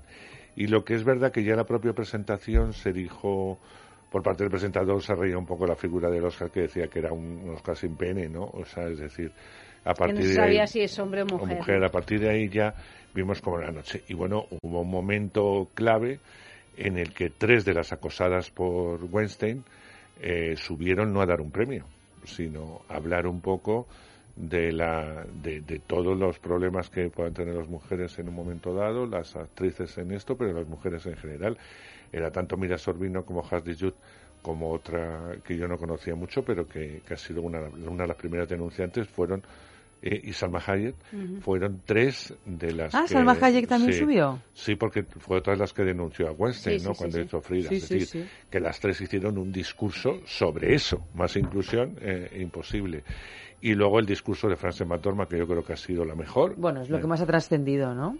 Porque ha sido un discurso eh, muy, Muy bueno. bonito. No solamente... Muy sencillo. Claro, no solamente hablaba de pues de la cosa y tal, sino hablaba de la igualdad y hablaba del tú a tú, ¿no? O sea, esa frase final de eh, vamos a hablar, pero no en la fiesta. Vamos Claro, a dejar pasar un par de claro. días y nos proponéis trabajo, o vamos a tu despacho, tú al mío, pero hablar de trabajo.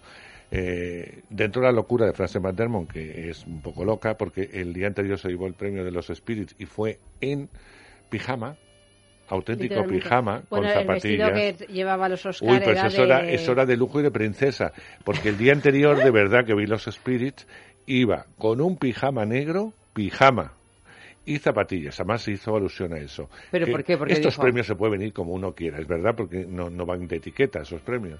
Y dice, qué mejor que un pijama y mis zapatillas. Se quitó una de las zapatillas para enseñarla. Ya iban zapatillas y su pijama. Es decir, es un personaje en sí mismo, pero yo creo que siempre eh, lo ha sido. Así que bueno, pues eh, sí hubo eso y luego una explosión. Los negros otra vez hicieron todo lo posible y más por porque además me hace mucha gracia a ellos. O sea, ellos siempre hablan de ellos, de los negros. No hablan de eh, los asiáticos ni los latinos, ni no, no. Siempre, o sea, yo les tengo un poco manía eh, a los que suben y tío Will Smith y tal, no al resto de los que lo hacen, porque no hablan de una igualdad de trabajo para todos, sino para ellos. O sea, son tan racistas como los demás, es decir, como los blancos. Igual, porque eh, lo que quieren es una industria eh, para ellos solos, ellos. Y, y ellos y los blancos, que no les queda más remedio. Pero si solamente fueran ellos, mucho mejor. Con lo cual, eh, ahí me, me fastidia mucho. Pero fue una noche muy mexicana. Bueno, claro. Porque no solamente por Guillermo, ¿no? Eh, sino que además. Coco, ¿no? Se eh, llevó Coco el se llevó Oscar el premio a la mejor película de animación y a la mejor canción, que menos mal que Gael García Bernal no la canta eh, como la cantó en la gala, porque eh, los gallos son de verdad. Pero Gael canta esa canción originalmente. Y creo que sí, que entona algo, pero hay otros que la cantan mejor. Lo que está en el disco es otra historia. Pero sí, yo me acuerdo cuando iba, la cantaron o la iban a cantar Gael García Bernal y La Furcade, ¿no? Natalia La Furcade o algo así. Sí, sí. O Nelly Furtado, una de estas. Y, me acuerdo de cuando a Jorge Drexler en los Oscar, habiéndose llevado el Oscar a la mejor canción original la por diarios de motocicleta, no le dejaron cantar la canción. Sí, sí. Porque no era tan conocido. Y él cuando recogió el Oscar, pues entonó una estrofita.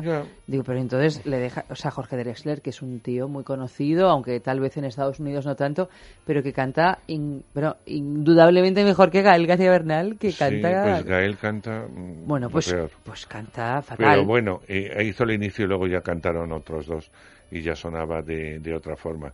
Hombre, destacar que la película chilena, eh, chilena con coproducción española, se llevó el Oscar, una mujer fantástica, y que ella eh, tuvo un momento glorioso porque entregó uno de los premios Ay, es verdad. y habló de la diferencia también. sí.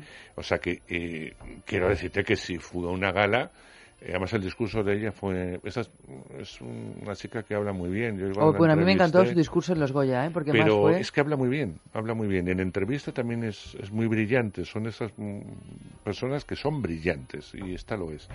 Y entonces hizo su, su discurso eh, en la entrega de tal y habló un poco de la igualdad, de la diferencia, con lo cual también estuvo ahí presente. Eh, sí es verdad que fue una noche latina también de reivindicación y también fue un ataque contra Trump, eh, que era otro siempre de los objetivos, es decir, eh, Guillermo habla, yo soy, un, eh, un emigrante, ¿no?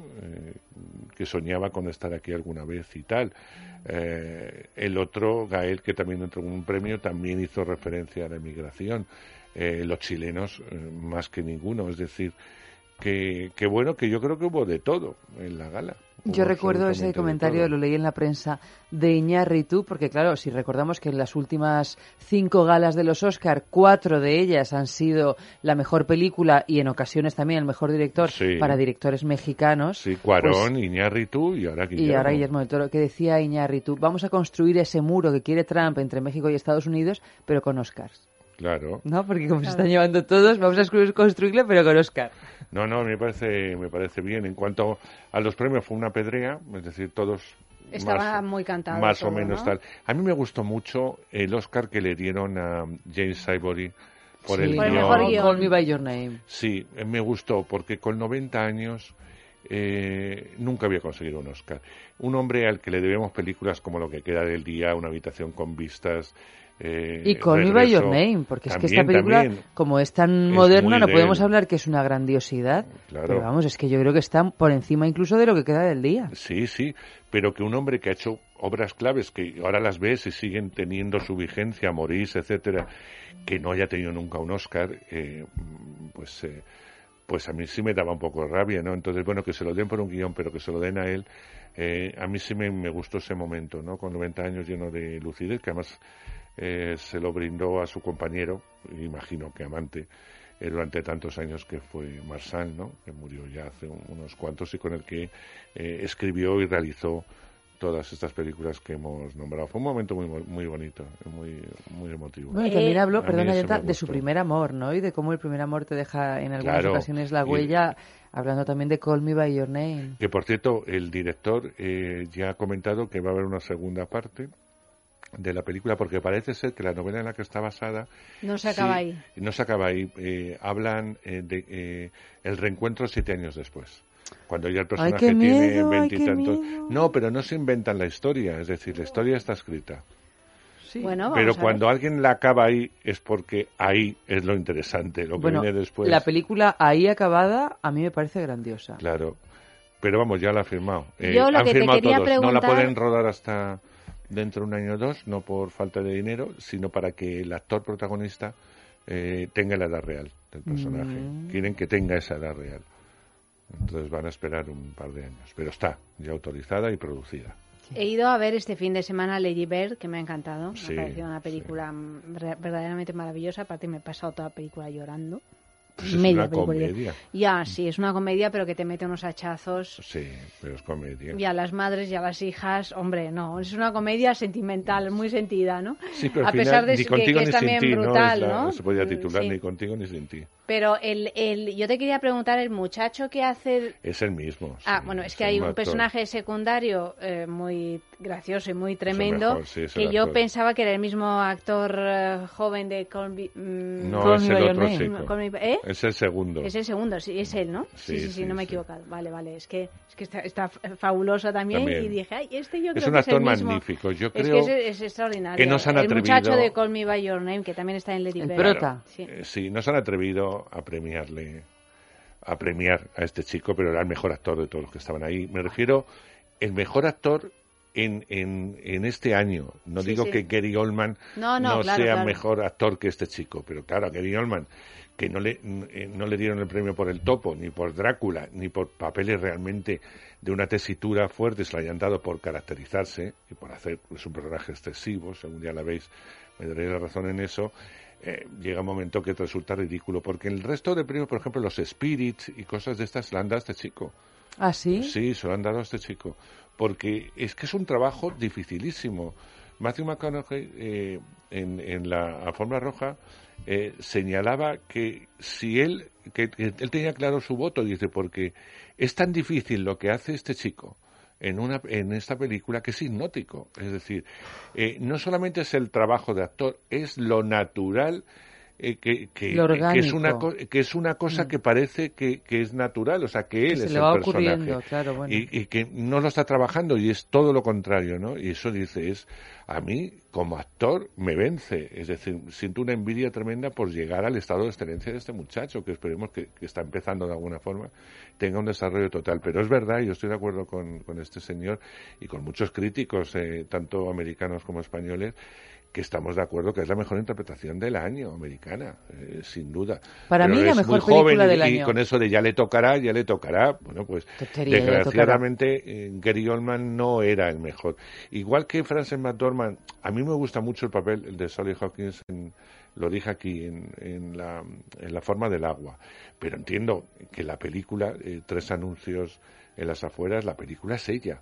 Y se basa y se sustenta en su interpretación. Otra cosa es que a mí me recuerde mucho a lo que ella hizo en Fargo. Eso es otra historia.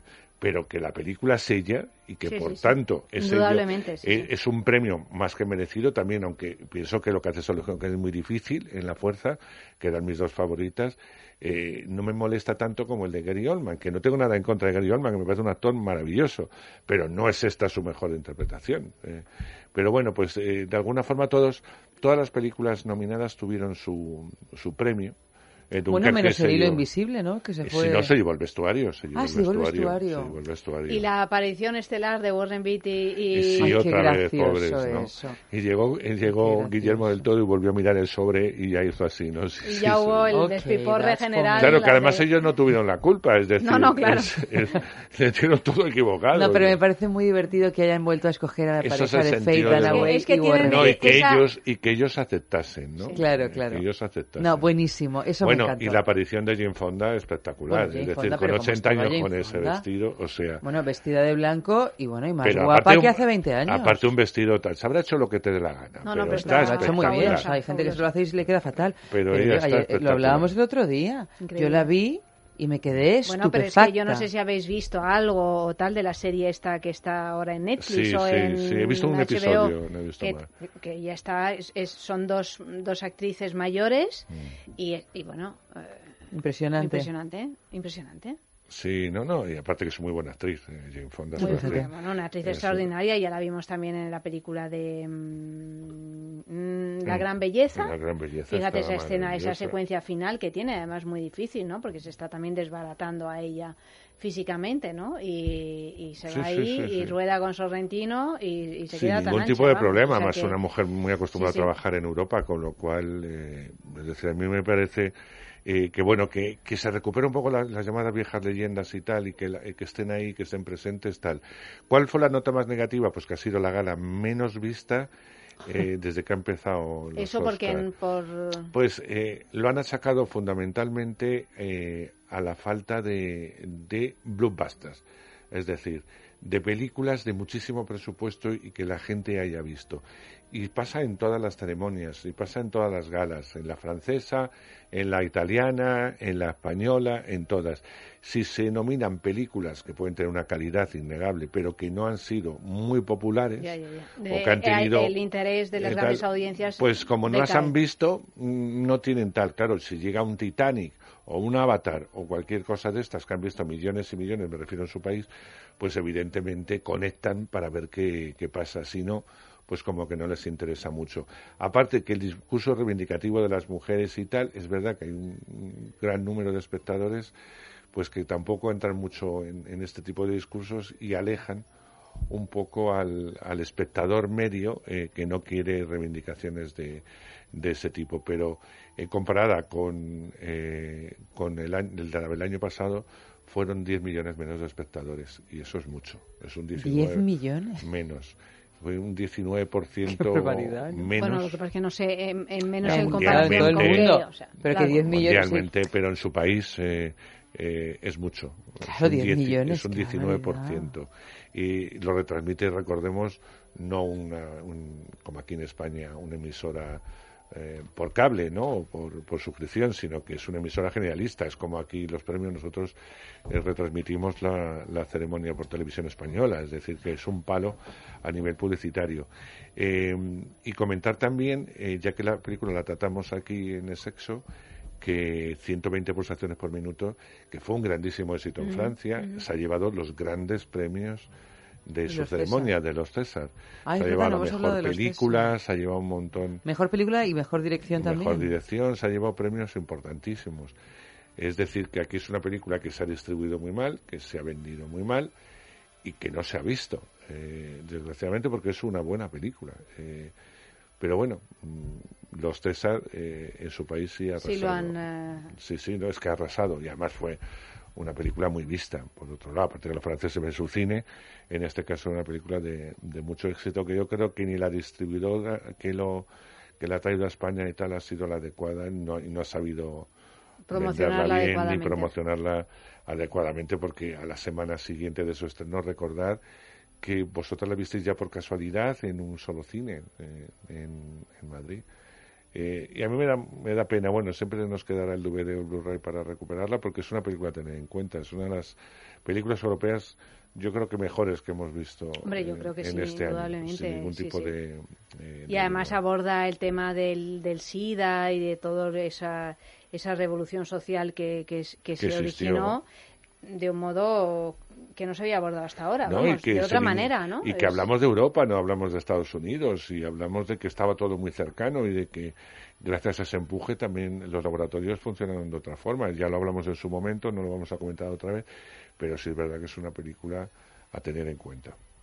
Bueno, eh, a tener en cuenta es uno de los hits, eh, no voy a decir del momento, pero sí de los últimos siglos, como, como es eh, Carmen.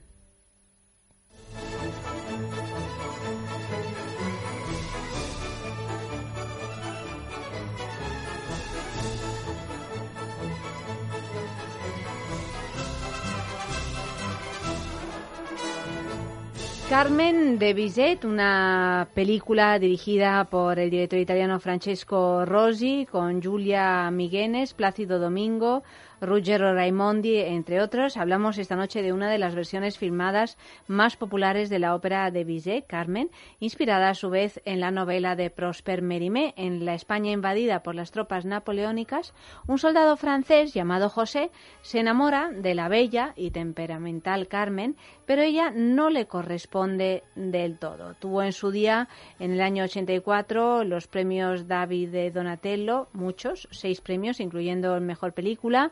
Los Globos de Oro también estuvo nominada. Los premios César, eh, BAFTA, también nominada a Mejor Película en habla no inglesa y sonido. En fin, bueno, pues una película muy especial que ha tenido un recorrido eh, dentro de que, bueno, obviamente no estamos hablando de la Guerra de las Galaxias, pero un recorrido muy exitoso y te tengo que- que comentar la cosa absurda que me pasó, No. que tú sabes que yo voy alocada por la vida y entonces me pongo la, la peli y, y estaba convencida que era, que era Carmen de Gades, convencida. Y entonces veo a, a la protagonista, a Julia Miguenes, y digo, pero, pero Arancha de Sol, pero qué bien canta, pero qué bien la han doblado. Eh, pero Dios mío, pero se ha hecho, pero se ha operado la nariz, eh, pero ella desde cuándo ha tenido el pelo tan acaracolado, o sea, pero sin dudar en ningún momento que, Que era la fuera ópera, la versión de De Rossi. de, de, de Gades, ¿no? O sea que intentando como acoplar la idea que yo tenía a lo que estaba viendo que era completamente absurdo, hasta que ya me di cuenta de que, que no, era la no- ópera. la que era la ópera sí. que no, que no es había por verdad dónde que cogerlo. eh, eh, Carmen se rueda porque eh, Chifirelli eh, llevó al cine... Romeo y Julieta. eh, No, Ah, la- no. llevó la Traviata. Traviata. Hablo de ópera. Maravillosa Ópera, versión, esa. A mí me gustó muchísimo A mí esa también. Traviata. Entonces fue tal el éxito en los cines mundiales, es decir, porque eh, la gente no va a ver ópera al cine. eh, eso está claro porque eh, es un mundo muy restringido. Pero yo la Traviata fui a verla al cine. Sí, sí, sí, por eso te digo que el éxito de, de la Traviata, siendo la ópera tal cual, fue tan inmenso eh, que eh, Rossi decidió o le propusieron eh, rodar esta Carmen, que era la ópera pura y dura. Y entonces eh, volvió a contar con Plácido Domingo para el papel de Don José, porque además lo había hecho ya muchas veces, como La Traviata. Claro, obviamente. Y, y evidentemente cogió a una soprano no muy conocida, pero sí de una belleza extraordinaria. Y muy buena actriz, porque está... buena actriz, racial. De hecho, luego Yo está- creo que en- entiende muy bien el Sí, personaje de Carmen. sí, sí, sí, sí, yo creo que lo entiende. De- Sobre todo yo, cuando la comparo con otras Carmen, yo- o sea, que no son óperas, ¿no? Pero yo pienso también en Paz Vega, que hizo de Carmen. Bueno, yo creo que esta chica es un paso... Es verdad que esto es una ópera y es distinto, pero es un Sí, paso... pero bueno, precisamente entendiendo que es una ópera que Por muchas veces los cantantes de ópera no tienen son una tan formación actoral Sí. No, no, en condiciones, me pareció Pero que, también lo ves desde otra perspectiva. Yo por lo menos la veo desde otro lugar, no cuando es solo una película. Me parece muy interesante su rol y además tiene ese punto salvaje. Sí, sí, sí, sí. Claro, Está por eso te digo que, Que- yo que creo- otras Cármenes no No tienen tienen, tanto. claro. Yo creo que Rossi coge lo que es la ópera en sí y la hace muy cinematográfica. Fundamentalmente, de hecho, viene a España, la rueda en España, llama a Gades. Curiosamente, lo que dices tú eh, eso me equivoqué. tenía, tenía ese punto, llama a Gades para toda la parte de ballet. Sí, toda la coreografía. Y además parecen esas pinturas, ¿no? Eh, Son unas unas composiciones de cuadro, son cuadros, muchos Sí, de ellos, ¿no? Claro, También. pero, pero no, eh, no se deja arrastrar por otra cosa. Dice, no, es una ópera ocurrida en España, eh, dentro de que es una exageración de todos los tópicos habidos y por haber, pero sí es verdad que los ballets muy raramente llaman a, o coreografían españoles las, la ópera de Carmen cuando se hace tal cual. Sí. Entonces hace una coreografía rara donde no se baila flamenco, donde no se baila eh, baile español, sino otra cosa, ¿no? Como hacen, como hacían los americanos cuando hacían películas se ambientaban en España, que menos flamenco era de Sí, todo. bueno, hacían la españolada. Exacto. En este caso llama Sí. eh, Rosita rueda en plazas reales, rueda en ronda, rueda en sitios donde Y además la coreografía Carmen. de Gades está perfectamente Eh, eh, dentro del paisaje, o sea, no es ahora vamos a bailar, está como Yo metida creo- dentro de la... Claro, yo creo que Rossi hizo una película historia. muy popular, por eso también una ópera se llevó todos los premios que se llevó de David de Donatello, siendo una, peli- una ópera, no, es que es una ópera, no es una película aficionada, eh, como estuvo nominada a César, Globos de Oro, etcétera. Fue también pues algo in- insólito el éxito que tuvo. Es verdad que luego nos ha repetido eh, cosas similares en el cine, pero también es cierto que en España, por ejemplo, en muchas salas cinematográficas ahora eh, se conecta con el Covent Garden y con otros lados Sí, y se ofrece haciendo. ópera en directo. Pero eso es una cosa y otra cosa es el cine eh, no es un tema que toque mucho porque a priori no es comercial y es muy caro. Es decir, esta versión de Carmen eh, sí dio el dinero que tenía que dar, pero es arriesgarte, es carísima. Es decir, fue una película muy cara porque entonces no había ordenadores para multiplicar la gente ni ir a una plaza de toros. Es decir, todos son con gente, configuraciones, con extras y tal. Y eso es lo que para mí le hace grandiosa. ¿Por qué hemos elegido Carmen? Bueno, pues porque vosotros lo decíais ya al principio, ha habido muchas versiones de Carmen, Pero es el mito sexual por, por excelencia. Nunca la habíamos tratado. Eh, yo creo que le tratamos en su momento la Carmen de Aranda, que a mí No. me horroriza. Es malísima. Eh, me Bueno, es que la horroriza. Carmen de Aranda- Muy, muy mala. Eh, pf, Sí. Ni otras Con ese. Leonardo es Baraglia. Sí, Sí. pero todo. sí, Todo, bueno, es una no dirección fallida Sí, porque todo, todo. No, no, no, actores no buenos. No tienen la pero- culpa, pero bueno, a mí me parece... Bueno, a Yo mí creo no me que a Aranda nada. se le fue la Ni olla unos ni otros. totalmente, ¿no? En guion y en todo. Yo creo que Paz hace lo que puede, eh, trabaja como una bestia, como está trabajando Baraglia, pero de alguna forma están equivocados todos. Pero bueno, Sí. que ni siquiera habíamos traído Mm. la afición hablada de Carmen, ni otras Cármenes que ha habido, ni la de ni la del ballet de, de, de Gades, que también es excelente, porque además está muy bien contada la sexualidad y el arranque, el dominio y tal. Esta es la, la original, por decirlo de alguna forma, y porque el mito sexual está, está muy ahí. Una mujer muy avanzada a la época en que lo escribió Mérimée, la, la música de Bizet, etcétera. Está todo muy, muy avanzado, muy llena de tópicos de lo que ellos veían, porque no conocían mucho la España de, de aquel entonces. Pero sí es cierto eh, que, que es, ahora que estamos en vísperas del Día de la Mujer, era una película a traer. eh, y por eso la ha traído, porque sí reivindica la figura de una mujer que se movía como ella y vivía y quería vivir como ella le daba la gana. Otra cosa es que eh, no se le permitió y, y tanto que al final, y no cuento ningún spoiler, evidentemente la matan, ¿no? Bueno, esto ya es un secreto a voces. Exacto. Eh, que Carmen acaba mal, eso La ya, matan. eso ya se sabe, ¿no? No, no, Pero vamos, es que si alguien se horroriza porque hayamos dicho que Carmen termina mal... Pues que vuelva bueno, a cole, pues es como que vuelva si, a cole. si Caperucita Roja resulta que le desvelamos que el lobo se come a la abuela. Sí. Pues hombre, es que esto es cultura popular. Esto es cultura popular, de todas La maneras. matan por no someterse al hombre. Claro, a mí me, siempre me, cada vez que se vuel- volvemos a abordar el- la historia El mito. de, el mito de Carmen y concretamente la ópera de Bizet, me, me- me- me quedo siempre apabullada por al principio lo presentaba como un hit porque realmente, o sea, es que en la ópera de Bizet no sé cuántos temas hay que son Maravillosos. mm, La bueno, Vanera- o a sea, mí la son Vanera Cuando piensas en ópera te viene a la cabeza. Claro, o sea, que verdaderamente Es que es es una que no ópera muy popular. dos. No, no, no. Eh, es, Es que, que- hay, no bueno, sé, muchos. 30. O sea, aunque que no, sé te guste, Sí, sí, sí, aunque sí. no te guste la ópera, pasa estos un son poco, clásicos pasa un populares poco ya. igual con la Traviata, ¿no?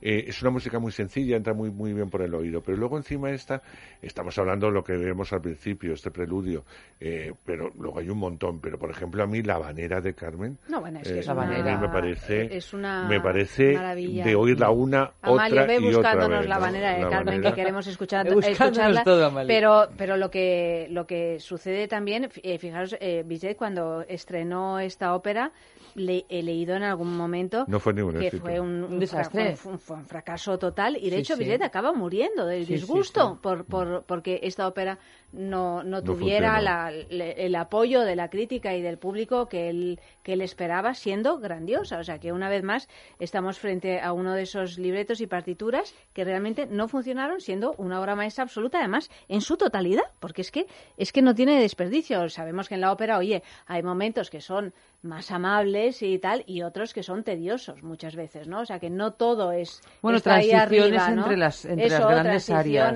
¿no? que, que, bueno, que son todas iguales, veces y que son es una cosa de relleno. Claro, y que a veces te duermes. Es A como mí- pausa de publicidad. Claro, o pero sea, me pasa que- igual, me pasa igual con Tosca. Yo no, yo en Tosca nunca encuentro cuando veo una buena Tosca, ¿eh? Sí. porque también he visto horrores. Has visto Pero- toscas muy toscas. Muy toscas, muy chungas.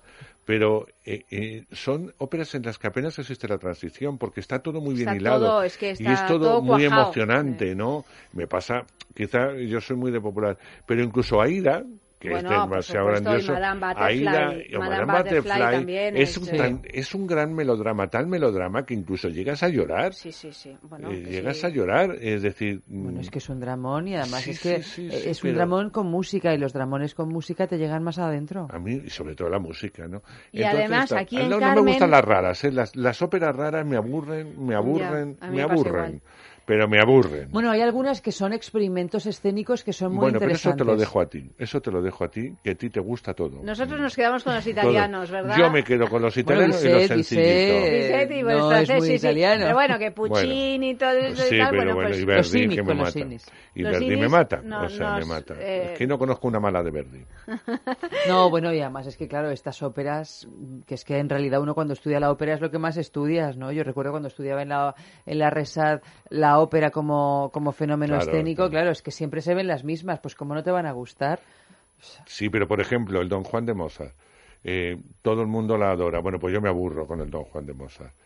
Eh, Es otra cosa. Es sí, que claro, Mozart otro- es otro otra momento. cosa. Pues me Es aburro. que yo creo que Mozart... Pero bueno, pero es que estas Hombre, óperas cosas- están ya muy cercanas a nosotros. Por en eso es que son realidad, clásicos o sea, populares. Es que, Es que es está muy como- cerca del musical, o sea, Claro. está a un paso de convertirse en, Un Love- musical, en, es eh, en West Side Sí. Story. O sea, Sí, está a un sí, paso sí. realmente. Sí, sí, sí, sí. Entonces, claro, está, nos, nos podemos sentir Por más cierto, cercanos ¿no? a ese tipo de confirmo, estructura. confirmo, no que hablas de West Side Story, lo confirmo. Para los amantes de la película, que somos millones, Legión, es verdad. Spielberg va a hacer un remake de Madre mía. Story. ¿Qué me dices? Madre mía, ¿y quién va a ser ella, María? Eh, no sé, quieren, él quiere que sean actores latinos, todos ellos. Bueno, eso está bien. Pero, Va a hacer un re- Pero ¿por qué? ¿Pero por qué? La pregunta es por qué. Por muy bien que lo haga. Es lo que es por maravillosa. Salió Rita Moreno, eso no lo he contado en los Oscar, con el mismo vestido con el que le entregaron el Oscar por su interpretación en... Que fue el primer en- Oscar a una mujer de raza negra. Exacto, o- en, en- vamos, latina. porque, Latina, sí, sí. eh, por, el, por el que recibió el Oscar por West Side Story, por Anita. El mismo vestido que llevó. De hecho, pusieron fotos en blanco y negro de ella y efectivamente era el mismo vestido. Dios mío, pues hace ya años de eso. Sí, ¿eh? sí.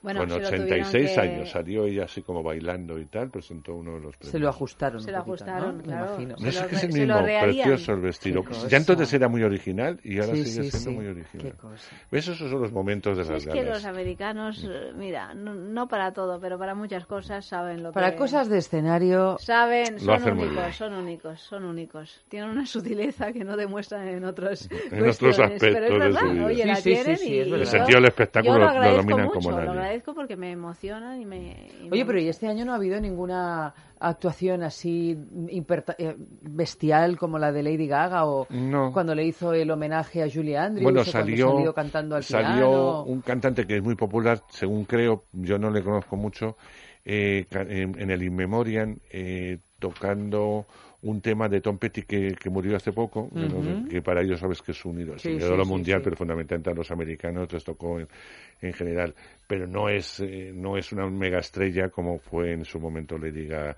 Y luego los que cantaban las canciones te- eh, estaban íntimamente ligados con los que habían cantado las canciones en la película, en las películas que estaban nominadas. Vale, vale. Bueno, vamos con un sexo en la calle, volviendo a Carmen. Hemos preguntado por qué Carmen es un icono erótico.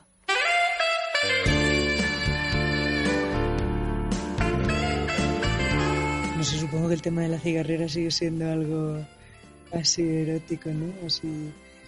Em, pero bueno, para mí es que la, la ópera ahora mismo no ha sido erótica para nada. Y eso que me dedico a la música, pero la ópera no es algo que me ponga.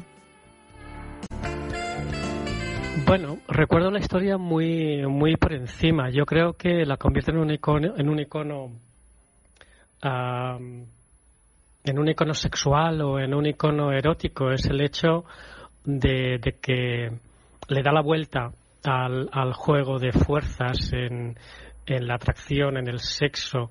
am, el hecho de que uno pretenda y quiera ser el dominador y se encuentre con que la persona dominada mm, se resiste, te lo pone difícil, pone mucho más, ¿no? Especialmente en el caso de las mujeres que siempre han sido consideradas como las débiles. De repente que la débil se te ponga farruca y no te permite hacer lo que tú quieres, aunque sea un juego, pues claro, eso, eso pone mucho.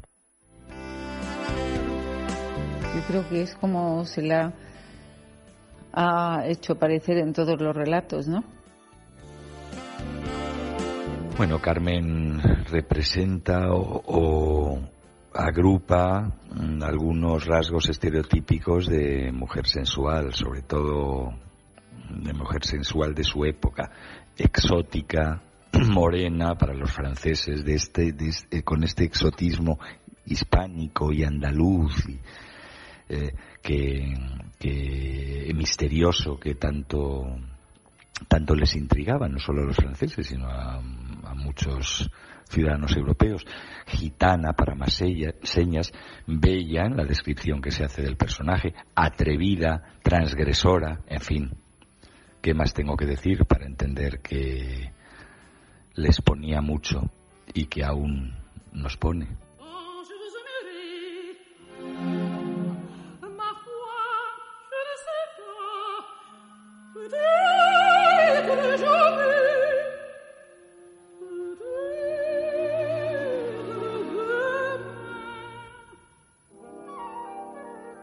Mais pas aujourd'hui,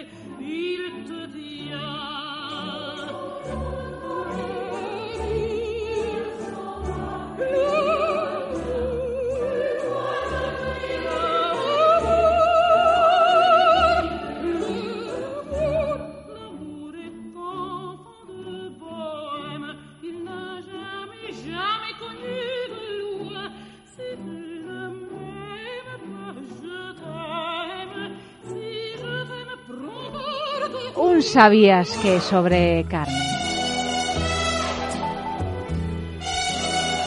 La producción, basada en la ópera de Bizet y en los textos de Prosper Mérimée, también incluye pasajes musicales tomados del folclore español. El director del film, Francesco Rossi, gran conocedor de nuestro país, ha procurado manejar con libertad el libreto de Carmen, mezclando los géneros de la ópera, la zarzuela y también otros momentos de opereta, como así lo ha señalado al hablar sobre su trabajo en esta película. Sugestionado por la música de Bizet, Rossi ha indicado que en su film se cantará, se bailará y también jugarán un papel importante los textos de Mérimée.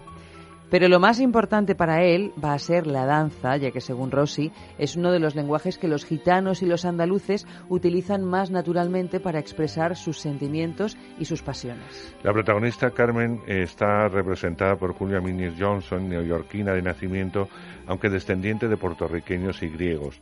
Su experiencia en la ópera es importante, así como en otros papeles dramáticos. El personaje de Carmen ha terminado por ser uno de los tópicos folclóricos que más identifican a España en el extranjero y posiblemente da igual lo que se haga en los próximos 500 años, que esto no va a cambiar. Solo hace falta ver la película de Woody Allen, Vicky Cristina Barcelona para darse cuenta de ello, ya que el personaje interpretado por nuestra Penélope Cruz no es más que una Carmen más contemporánea. Realmente, ¿cuánto de español hay en la ópera Carmen? El interés del teatro del siglo XIX por las ambientaciones concienzudas, concienzudas perdón, produce muchas veces algo de confusión, porque la España de Bizet y de Mérimée, pero no de Rossi, es una España de viajero europeo del siglo XIX, de turista erudito y amante del pintoresquismo romántico. Es la España de Gustavo Doré y de las evocaciones góticas de Víctor Hugo, una deliciosa españolada francesa, no un estudio de transposición culta de la música popular española. Por eso cualquier intento de dar autenticidad española o siquiera andaluza a estas ocurrencias resultará siempre ridículo. El director Francesco Rosi estudió Derecho a pesar de estar interesado en estudiar cine. Entró a la industria en la industria cinematográfica como asistente de Luchino Visconti. En La Tierra tiembla en 1948. Realizó su debut como director en el film Camicie Rosse, un proyecto que tomó del director Goffredo Alessandrini luego de que éste abandonase la producción en el año 52. Rosi logró fama como director gracias a su película de 1958, La Sfida.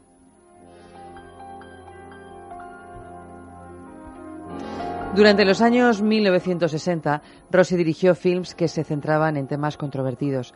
Uno de estos fue Salvatore Giuliano, sobre el bandolero siciliano del mismo nombre, por el que ganó el Oso de Plata la mejor dirección en el Festival Internacional de Cine de Berlín en 1962.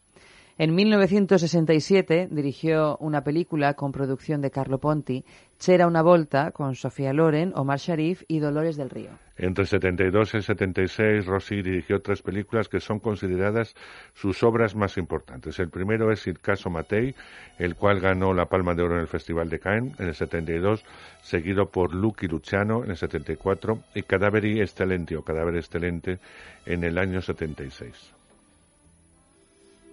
En 1984 rodó Carmen, versión fílmica de la ópera de George Bizet con Plácido Domingo, y en el 87 Crónica de una muerte anunciada, una adaptación de la novela Crónica de una muerte anunciada de Gabriel García Márquez. Rosy murió el 10 de enero de 2015 a los 92 años debido a complicaciones por una bronquitis. Carmen, Carmen a problem lying to herself. Cause the liquor's top shelf is alarming. Honestly, how charming she can be. Fooling everyone, telling them she's having fun. She says, You don't wanna be like me, don't wanna see all the things I've seen. I'm dying. I'm dying. She says you don't this way, famous and dumb at an early age. I'm lying,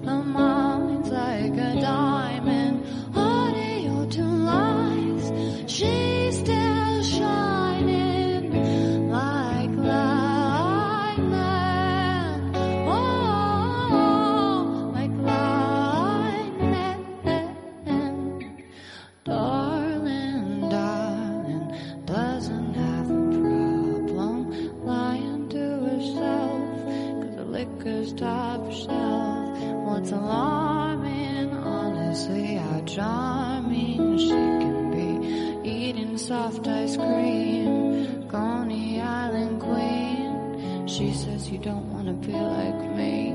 Looking for fun, getting high for free. It's tiring,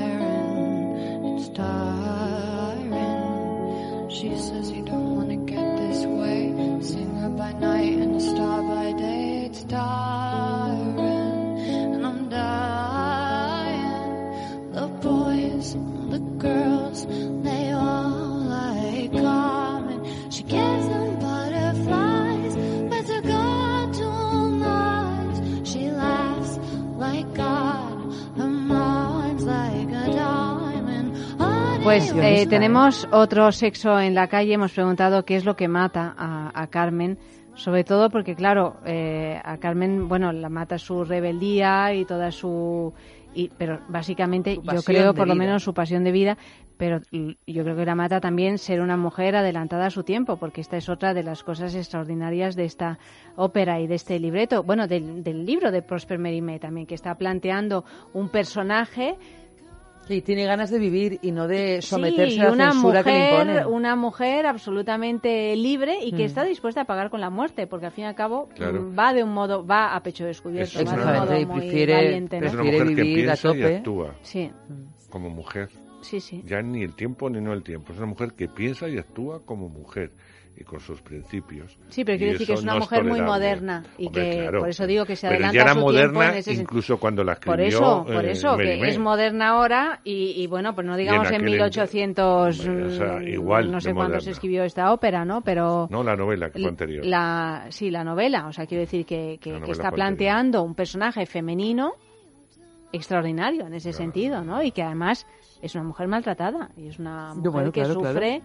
Lo que, ahora se llama de violencia sufrir. de género.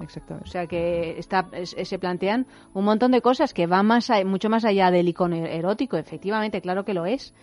Pero además es otras muchas cosas, ¿no? Por eso. Pero bueno, también pues es un icono preguntado- erótico por todo eso. Claro, no solo porque sea más o menos Sí, guapa. pero a veces se ve solo la parte más Sí, superficial del, del descaro, de la, ¿no? No, el del sexo, porque es una sexo, mujer de la mujer que de alguna forma que es una utiliza- gitanilla, Sí, sí, que es sí, una sí, tal. pero que utiliza no- el sexo sin ningún, ningún tipo de que prejuicio. siempre la, ¿no? la plantean muy guapa, pero que yo creo que gran parte de su atractivo es esa, esa libertad absoluta, ¿no? Sí, que no se puede soportar. Claro, no se puede soportar y no la Pero puedes además, controlar. ella siempre elige al hombre con el que quiere estar. Sí, sí. No se va con todos. Se va eh, porque no es una ¿con quién- prostituta. quién le- no, no. Es Claro, una claro. mujer que dice, este me gusta, este me le llevo y este me le tiro.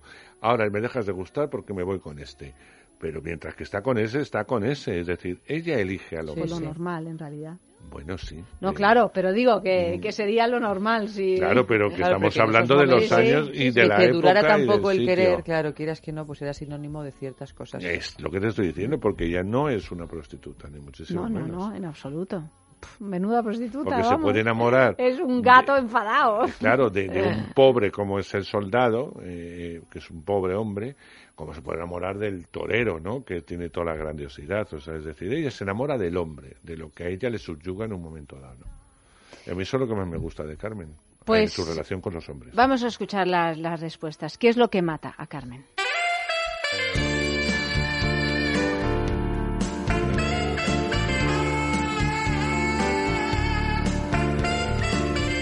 Pues no sé.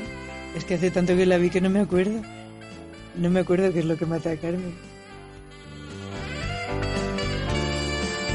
No te lo sabría decir ahora mismo porque recuerdo muy vagamente la historia y ahora mismo me lo inventaría. No, no te sé contestar a esa pregunta.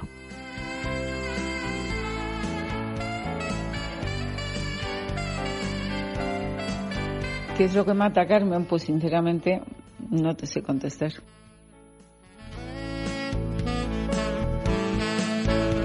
La matan los celos, la mata el pasarse de frenada en sus transgresiones, el jugar con los sentimientos ajenos, sobre todo el de don José, eh, la mata un atrevimiento mal medido, unas ganas de ser libre, porque también representa, o en una lectura actual, completamente anacrónica, pero, pero bueno, interesante, representa a la mujer sobre todo libre, la mujer que eh, desprejuiciada o con otros prejuicios que no son los canónicos de su momento y de su sociedad y que decide hacer de su capa un ir con quien quiera, enamorarse de quien quiera, jugar sin embargo con el eh, con este pagafantas eh, a banda letra que es do- don José que se enamora de ella y la consiente prácticamente todo hasta que revienta de, de rabia y de celos y jugar siempre al límite, es decir, al borde del abismo.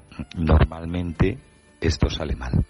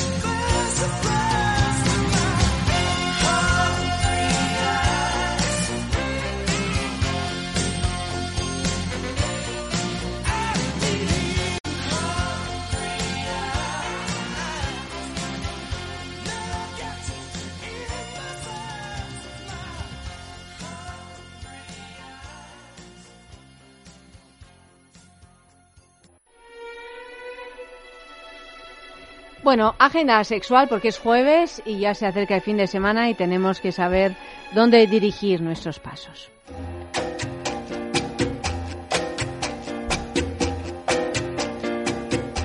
Pues hasta el 27 de mayo en los teatros del Canal, en Madrid, podemos ver la obra Who is Me, Pasolini, dirigida por Alex Rigola e interpretada por Gonzalo Cunil. Un monólogo basado en el poema inacabado de Pasolini, Poeta de las cenizas, en el que el escritor pasa cuentas consigo mismo. Un montaje ideado para solo 30 espectadores encerrados en una caja de embalaje de obras de arte de gran valor. Y seguimos en los escenarios, en este caso en los del Teatro Talía de Valencia, donde se representa Miguel de Molina al desnudo, un recorrido musical por la vida y obra de un hombre que transformó el género de la copla. Y para finalizar, como todas las semanas, en varios puntos de la geografía española podéis encontrar talleres relacionados con el mundo BDSM. Este viernes, el taller de Shibari en el local 69 de Valencia. El domingo, jornada de cuerdas en el Trébol Rojo de Lanzarote. Y por último, lío de cuerdas en la órbita de Lo en Barcelona.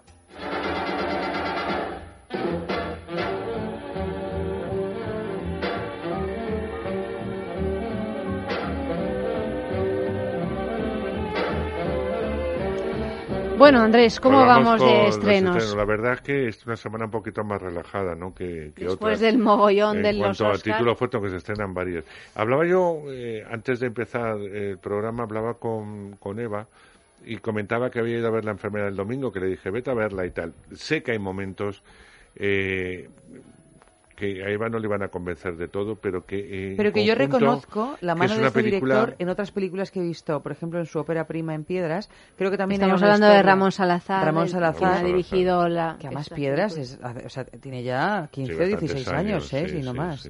Y, y que tiene adolece de lo mismo esta película de la enfermedad del domingo que yo creo que bueno que Bárbara Leni a mí me gustó más que Susi Sánchez creo que está fantástica y que tiene momentos de gran emoción esta película pero mm, que también está ese sello del director que se le va un poco la mano. Es como que se queda, para mi gusto, en una historia que podría ser mucho más potente, pero que a mí no me terminan de llegar sus historias. Me parece que son. Sí, no poco-. Yo la verdad no que entré... termino de entrar. Yo lo dije en su momento, entré muy bien, sé que tiene un tempo muy especial, no es una película muy mayoritaria, eso está claro, porque porque bueno, pues porque está filmada de una forma y está contada eh, como tiene que estar contada. En casi ningún momento sabes un poco la relación de, o sea, lo que está pensando esa hija, lo vas a averiguar, pero en principio no sabes lo que está pensando esa hija de esa madre que la abandonó siendo niña y que el por qué quiere pasar con ella unos días cuando apenas parece que la está haciendo caso, ¿no? Es decir, es complicado entrar en ese entramado. Pero, Pero tiene algo bonito en, en Sí, ese, y hay en ese no saber. magníficas. Tiene secuencias muy bonitas. La secuencia del primer encuentro, entre eh, que una mira para abajo y la otra es incapaz de, de mirarla de, de frente, el personaje de Bárbara, y la otra que no puede, eh, todo lo contrario, de, de apartar la mirada de, de esa chica, de que la que es su hija, a mí me parece de una dificultad tremenda por parte de las actrices y del propio director que tiene que mantener la cámara y alargar la secuencia más de lo necesario, ¿no? Y a partir de ahí yo entré de verdad como un cañón en, en la película y me fui fascinando esa historia hasta llegar a un final que no vamos a desvelar en el que a mí me rompe el final. Bueno, tiene estéticamente tiene momentos de gran esplendor. me rompe. Yo, para mí, le falta un poco de hondura a nivel de guion. Pero a nivel de factura visual hay escenas que son muy hermosas. Mm. Incluso a nivel emotivo hay escenas que son muy hermosas también. Y bueno, eh, como tú dices, interpretación soberbia. Mi Susi Sánchez es una actriz que me gusta Sí, mucho. sí. Y Bárbara, yo creo que en cine cada día está mejor. Estoy Sí. deseando verla en teatro en comedia, porque después tanta intensa, pues de tanto las intensas de este país, en el buen sentido, Bueno, eh, no me tan extraña, ¿eh? dramáticas, No me extraña, porque es que tiene... tiene un rostro muy tiene particular. una cara de intensidad. Pero también en teatro. Allanta y yo la hemos visto en teatro y, y son también bastante complejos sí, yo los también la he visto en de teatro, pero- Sí, hombre, y sí. estrenan en el, ca- en el Kamikaze Pavón una comedia. Sí, tengo muchas pura ganas y de dura, verla. en la que además creo que es una comedia, bueno, conociéndola, imagino que muy ácida, pero creo que por el tema que tiene que ver con el mundo de los actores y todo eso, Seguro que- tengo muchísimas sí, sí, ganas de ver a, ganas, sí. a Bárbara Leni. Bueno, pues eh, hay otra actriz que no para de hacer teatro porque está con dos funciones y también está ensayando, que es Irene Escolar, eh, que su pasión es el teatro, eso está claro, cuando se escapa un poco hace algo de cine y hace algo de, de televisión, pero fundamentalmente es el teatro, porque sigue con la gira de, Gar- eh, de García Lorca, Oh, sigue con otra función, está, qué- ensa- qué está ensayando otra eh, que estrena en, en breve, ¿no? Bueno, pues ella es la compañía de reparto con Ruth Díaz, que ya nos gustó mucho en, en la película que ahora mismo Tarde para la Ira. Eh, son las Ah, dos sí, sí, eh, sí. hacía la chica, nominada para el Goya. Bueno, pues son las dos protagonistas con el gran protagonista de la peli, que es Mario Casas, ¿no? Bajo la piel del lobo. Bajo la piel del lobo opta por, porque es una película en la que no se habla mucho, y apenas se habla nada, porque nos cuenta la historia de un alimañero, es decir, un hombre que no está, eh, no estamos en este siglo, eh, estamos en el pasado a principios, vive en las montañas, eh, vive en una casa y se alimenta de, de- vamos, gana dinero con las pieles de, de distintos animales, entre ellas de lobos, que vende al, pueblo y con eso él va subsistiendo todo el año apartado del mundo en general. En un momento dado va a llevarse a una mujer que es Ruth Díaz, eh, ese personaje que le va a acompañar con el que apenas habla y en el que evidentemente la propia relación sexual es pues como la de un animal, él no sabe comportarse con afectos. Esta muchacha va, va a morir y se va a casar con la hermana, que es una mujer más rebelde, una mujer que no tiene por qué aceptar el sino de estar al lado de un hombre al que desprecia profundamente y que interpreta Irene Escolar, aunque toda la película, ya digo, se soporta eh, con eh, lleva el peso eh, Mario Casas que está magnífico como lo están todos incluida evidentemente Irene. Una película en la que no hay más que miradas en la que hay muy poco diálogo de la que transcurre o vamos a ver un trozo de la vida de este hombre que imaginamos cómo ha sido su vida cómo ha sido su niñez y la soledad y, y, y a veces la injusticia de, de la falta de afecto, ¿no? Eh, y a mí eso me conmueve mucho. Así que considero que no creo que sea una película de masas, pero sí es una película muy, muy interesante a ver y un paso adelante de riesgo como actor para Mario que yo creo que cada día está eh, mejor. Quizá la película más publicitada de esta semana, pero me da muchísima pereza hablar de ella, porque yo creo que, que incluso cuando hablas de una mala película, y esta lo es, es muy mala, eh, estás haciéndole publicidad y, y- y yo he comprobado que cuando hablas muy mal, hay gente que por Que va a verla, curiosidad ¿no? va a verla, porque dice no puede ser tan mala, pero van a verla. Y es el caso de Lobby en Pablo. Eh, Bueno, que llevamos ya anunciándola que va a venir. Que viene, que viene, que viene, que viene. ¿Sabes qué pasa? Que se ha, se ha retrasado mucho los estrenos. Ha habido distintos montajes. Es decir, eh, si os fijáis, Fernando León, eh, el director, ha hablado muy poco de esta película. Se la ha visto en muy pocos Pero sitios. está dirigida por Fernando León. fíjate que tú misma hasta dices, está dirigida por Fernando León, porque ha quedado todo en que Javier Bardem y Penélope Cruz son los, eh, los protagonistas de esta, de esta historia. En la que yo creo que Fernando ha colaborado por amistad, porque se lo han pagado bien, porque es que es imposible. Eh, el guion no es de. no, de no, no, no. Bardem llevaba mucho tiempo detrás de este personaje, detrás de esta película. Yo creo que él es el productor de, de la misma y está, está pensada para el lucimiento del que no de ella, porque ella no está bien en la película. No es un problema de que eh, eh, no esté bien dirigida eh, y que Penélope no esté trabajando. No, no, no, ojo. Y hay momentos en que está realmente estupenda, pero es que el personaje es que es bastante incomible. Es que es, aparte que no es real, no es real. Este personaje fue terrible en la, en la realidad. Bueno, cuenta la historia en un momento dado de, de Pablo Escobar, todos sabemos el narco de los narcos, un ser totalmente despreciable a todos los niveles, y el encuentro que tuvo amoroso con una eh, periodista eh, que de la cual parece ser que se iba a enamorar y al revés, y por la cual ella fue capaz de hacer cosas eh, tremendas, tan tremendas que ahora mismo está protegida, después de todo protegida por, me parece que por el gobierno norteamericano, en eso que hacen ellos de Sí, sí, sí. protegerlos y tal.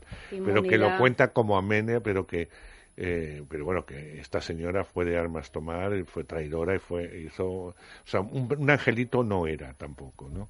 Bueno, pues más o menos esta historia, este enamoramiento es lo que cuenta. Mira, cuando hemos visto la serie Narcos, cuando vimos eh, la película que de alguna forma Escobar hizo mm, Vinicio del Toro, que me parece que estaba magnífico haciéndole tal, esto sobra, es que sobra. Es que no me creo la caracterización de Bardem, por muy bien que trabaje, es que decir que Bardem a estas alturas pues es un actor magnífico, entonces que yo no tengo nada que decir de, de Javier Bardem Pero hace como tiempo actor. que no lo vemos en un papel, ¿no? Sí, hace tiempo que no, sí, le vimos en Piratas, ¿no? Haciendo de pirata. Bueno. Pero bueno, eh, en personajes... con lo que trabajaba antes. Claro, eh, no sé, yo no, no sé muy bien. A mí eh, me da mucha rabia porque no es una buena película. Yo creo que no, no va a funcionar. Aparte que, que España, el público español les tiene mucha manía a los dos. Eh, les tiene mucha manía. Sí, sí, está demostrado. Eh, a Penélope la adoran en el mundo, pero no en España. En España no es querida. No es querida porque es muy antipática. Es muy antipática con los medios, es muy antipática con todo. eh, y eso hace que mucha prensa, mucha no, muchísima prensa, eh, les ataque eh, y además ellos favorezcan, y digo ellos porque él parece que lleva la voz cantante, eh, favorezca este desencuentro que mantienen con prensa y evidentemente con público y no se quieren dar cuenta, piensan que son cosas ajenas y tal. Pero a mí me parece siempre demencial que cuando tienen que hacer una promoción en Estados Unidos la hagan hasta para el mercado de Arizona y aquí eh, veten a una serie de medios, eh, no pueden entrar, que no les pueden preguntar, es decir, eh, mira, no. Pero bueno, eso es un problema añadido a una taquilla. Vosotros mismos, con vuestro mecanismo, eh, y eso que viven ahora aquí, que se sienten muy españoles y todo lo que tú quieras. Pero yo me centro en la película, Loving Pablo no es una buena película y, y yo lo siento por Fernando León, eh, porque a mí me gusta. Fernando Sí, León bueno, tiene director. películas fantásticas. Sí, sí.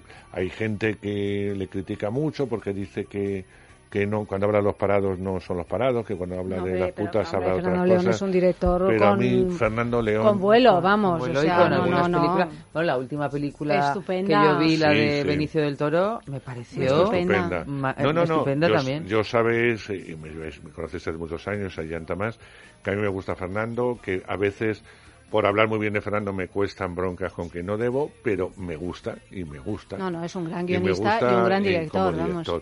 Y por eso siento eh, que esta película no es suya. Y, pero también le agradezco que haya estado un poco apartado.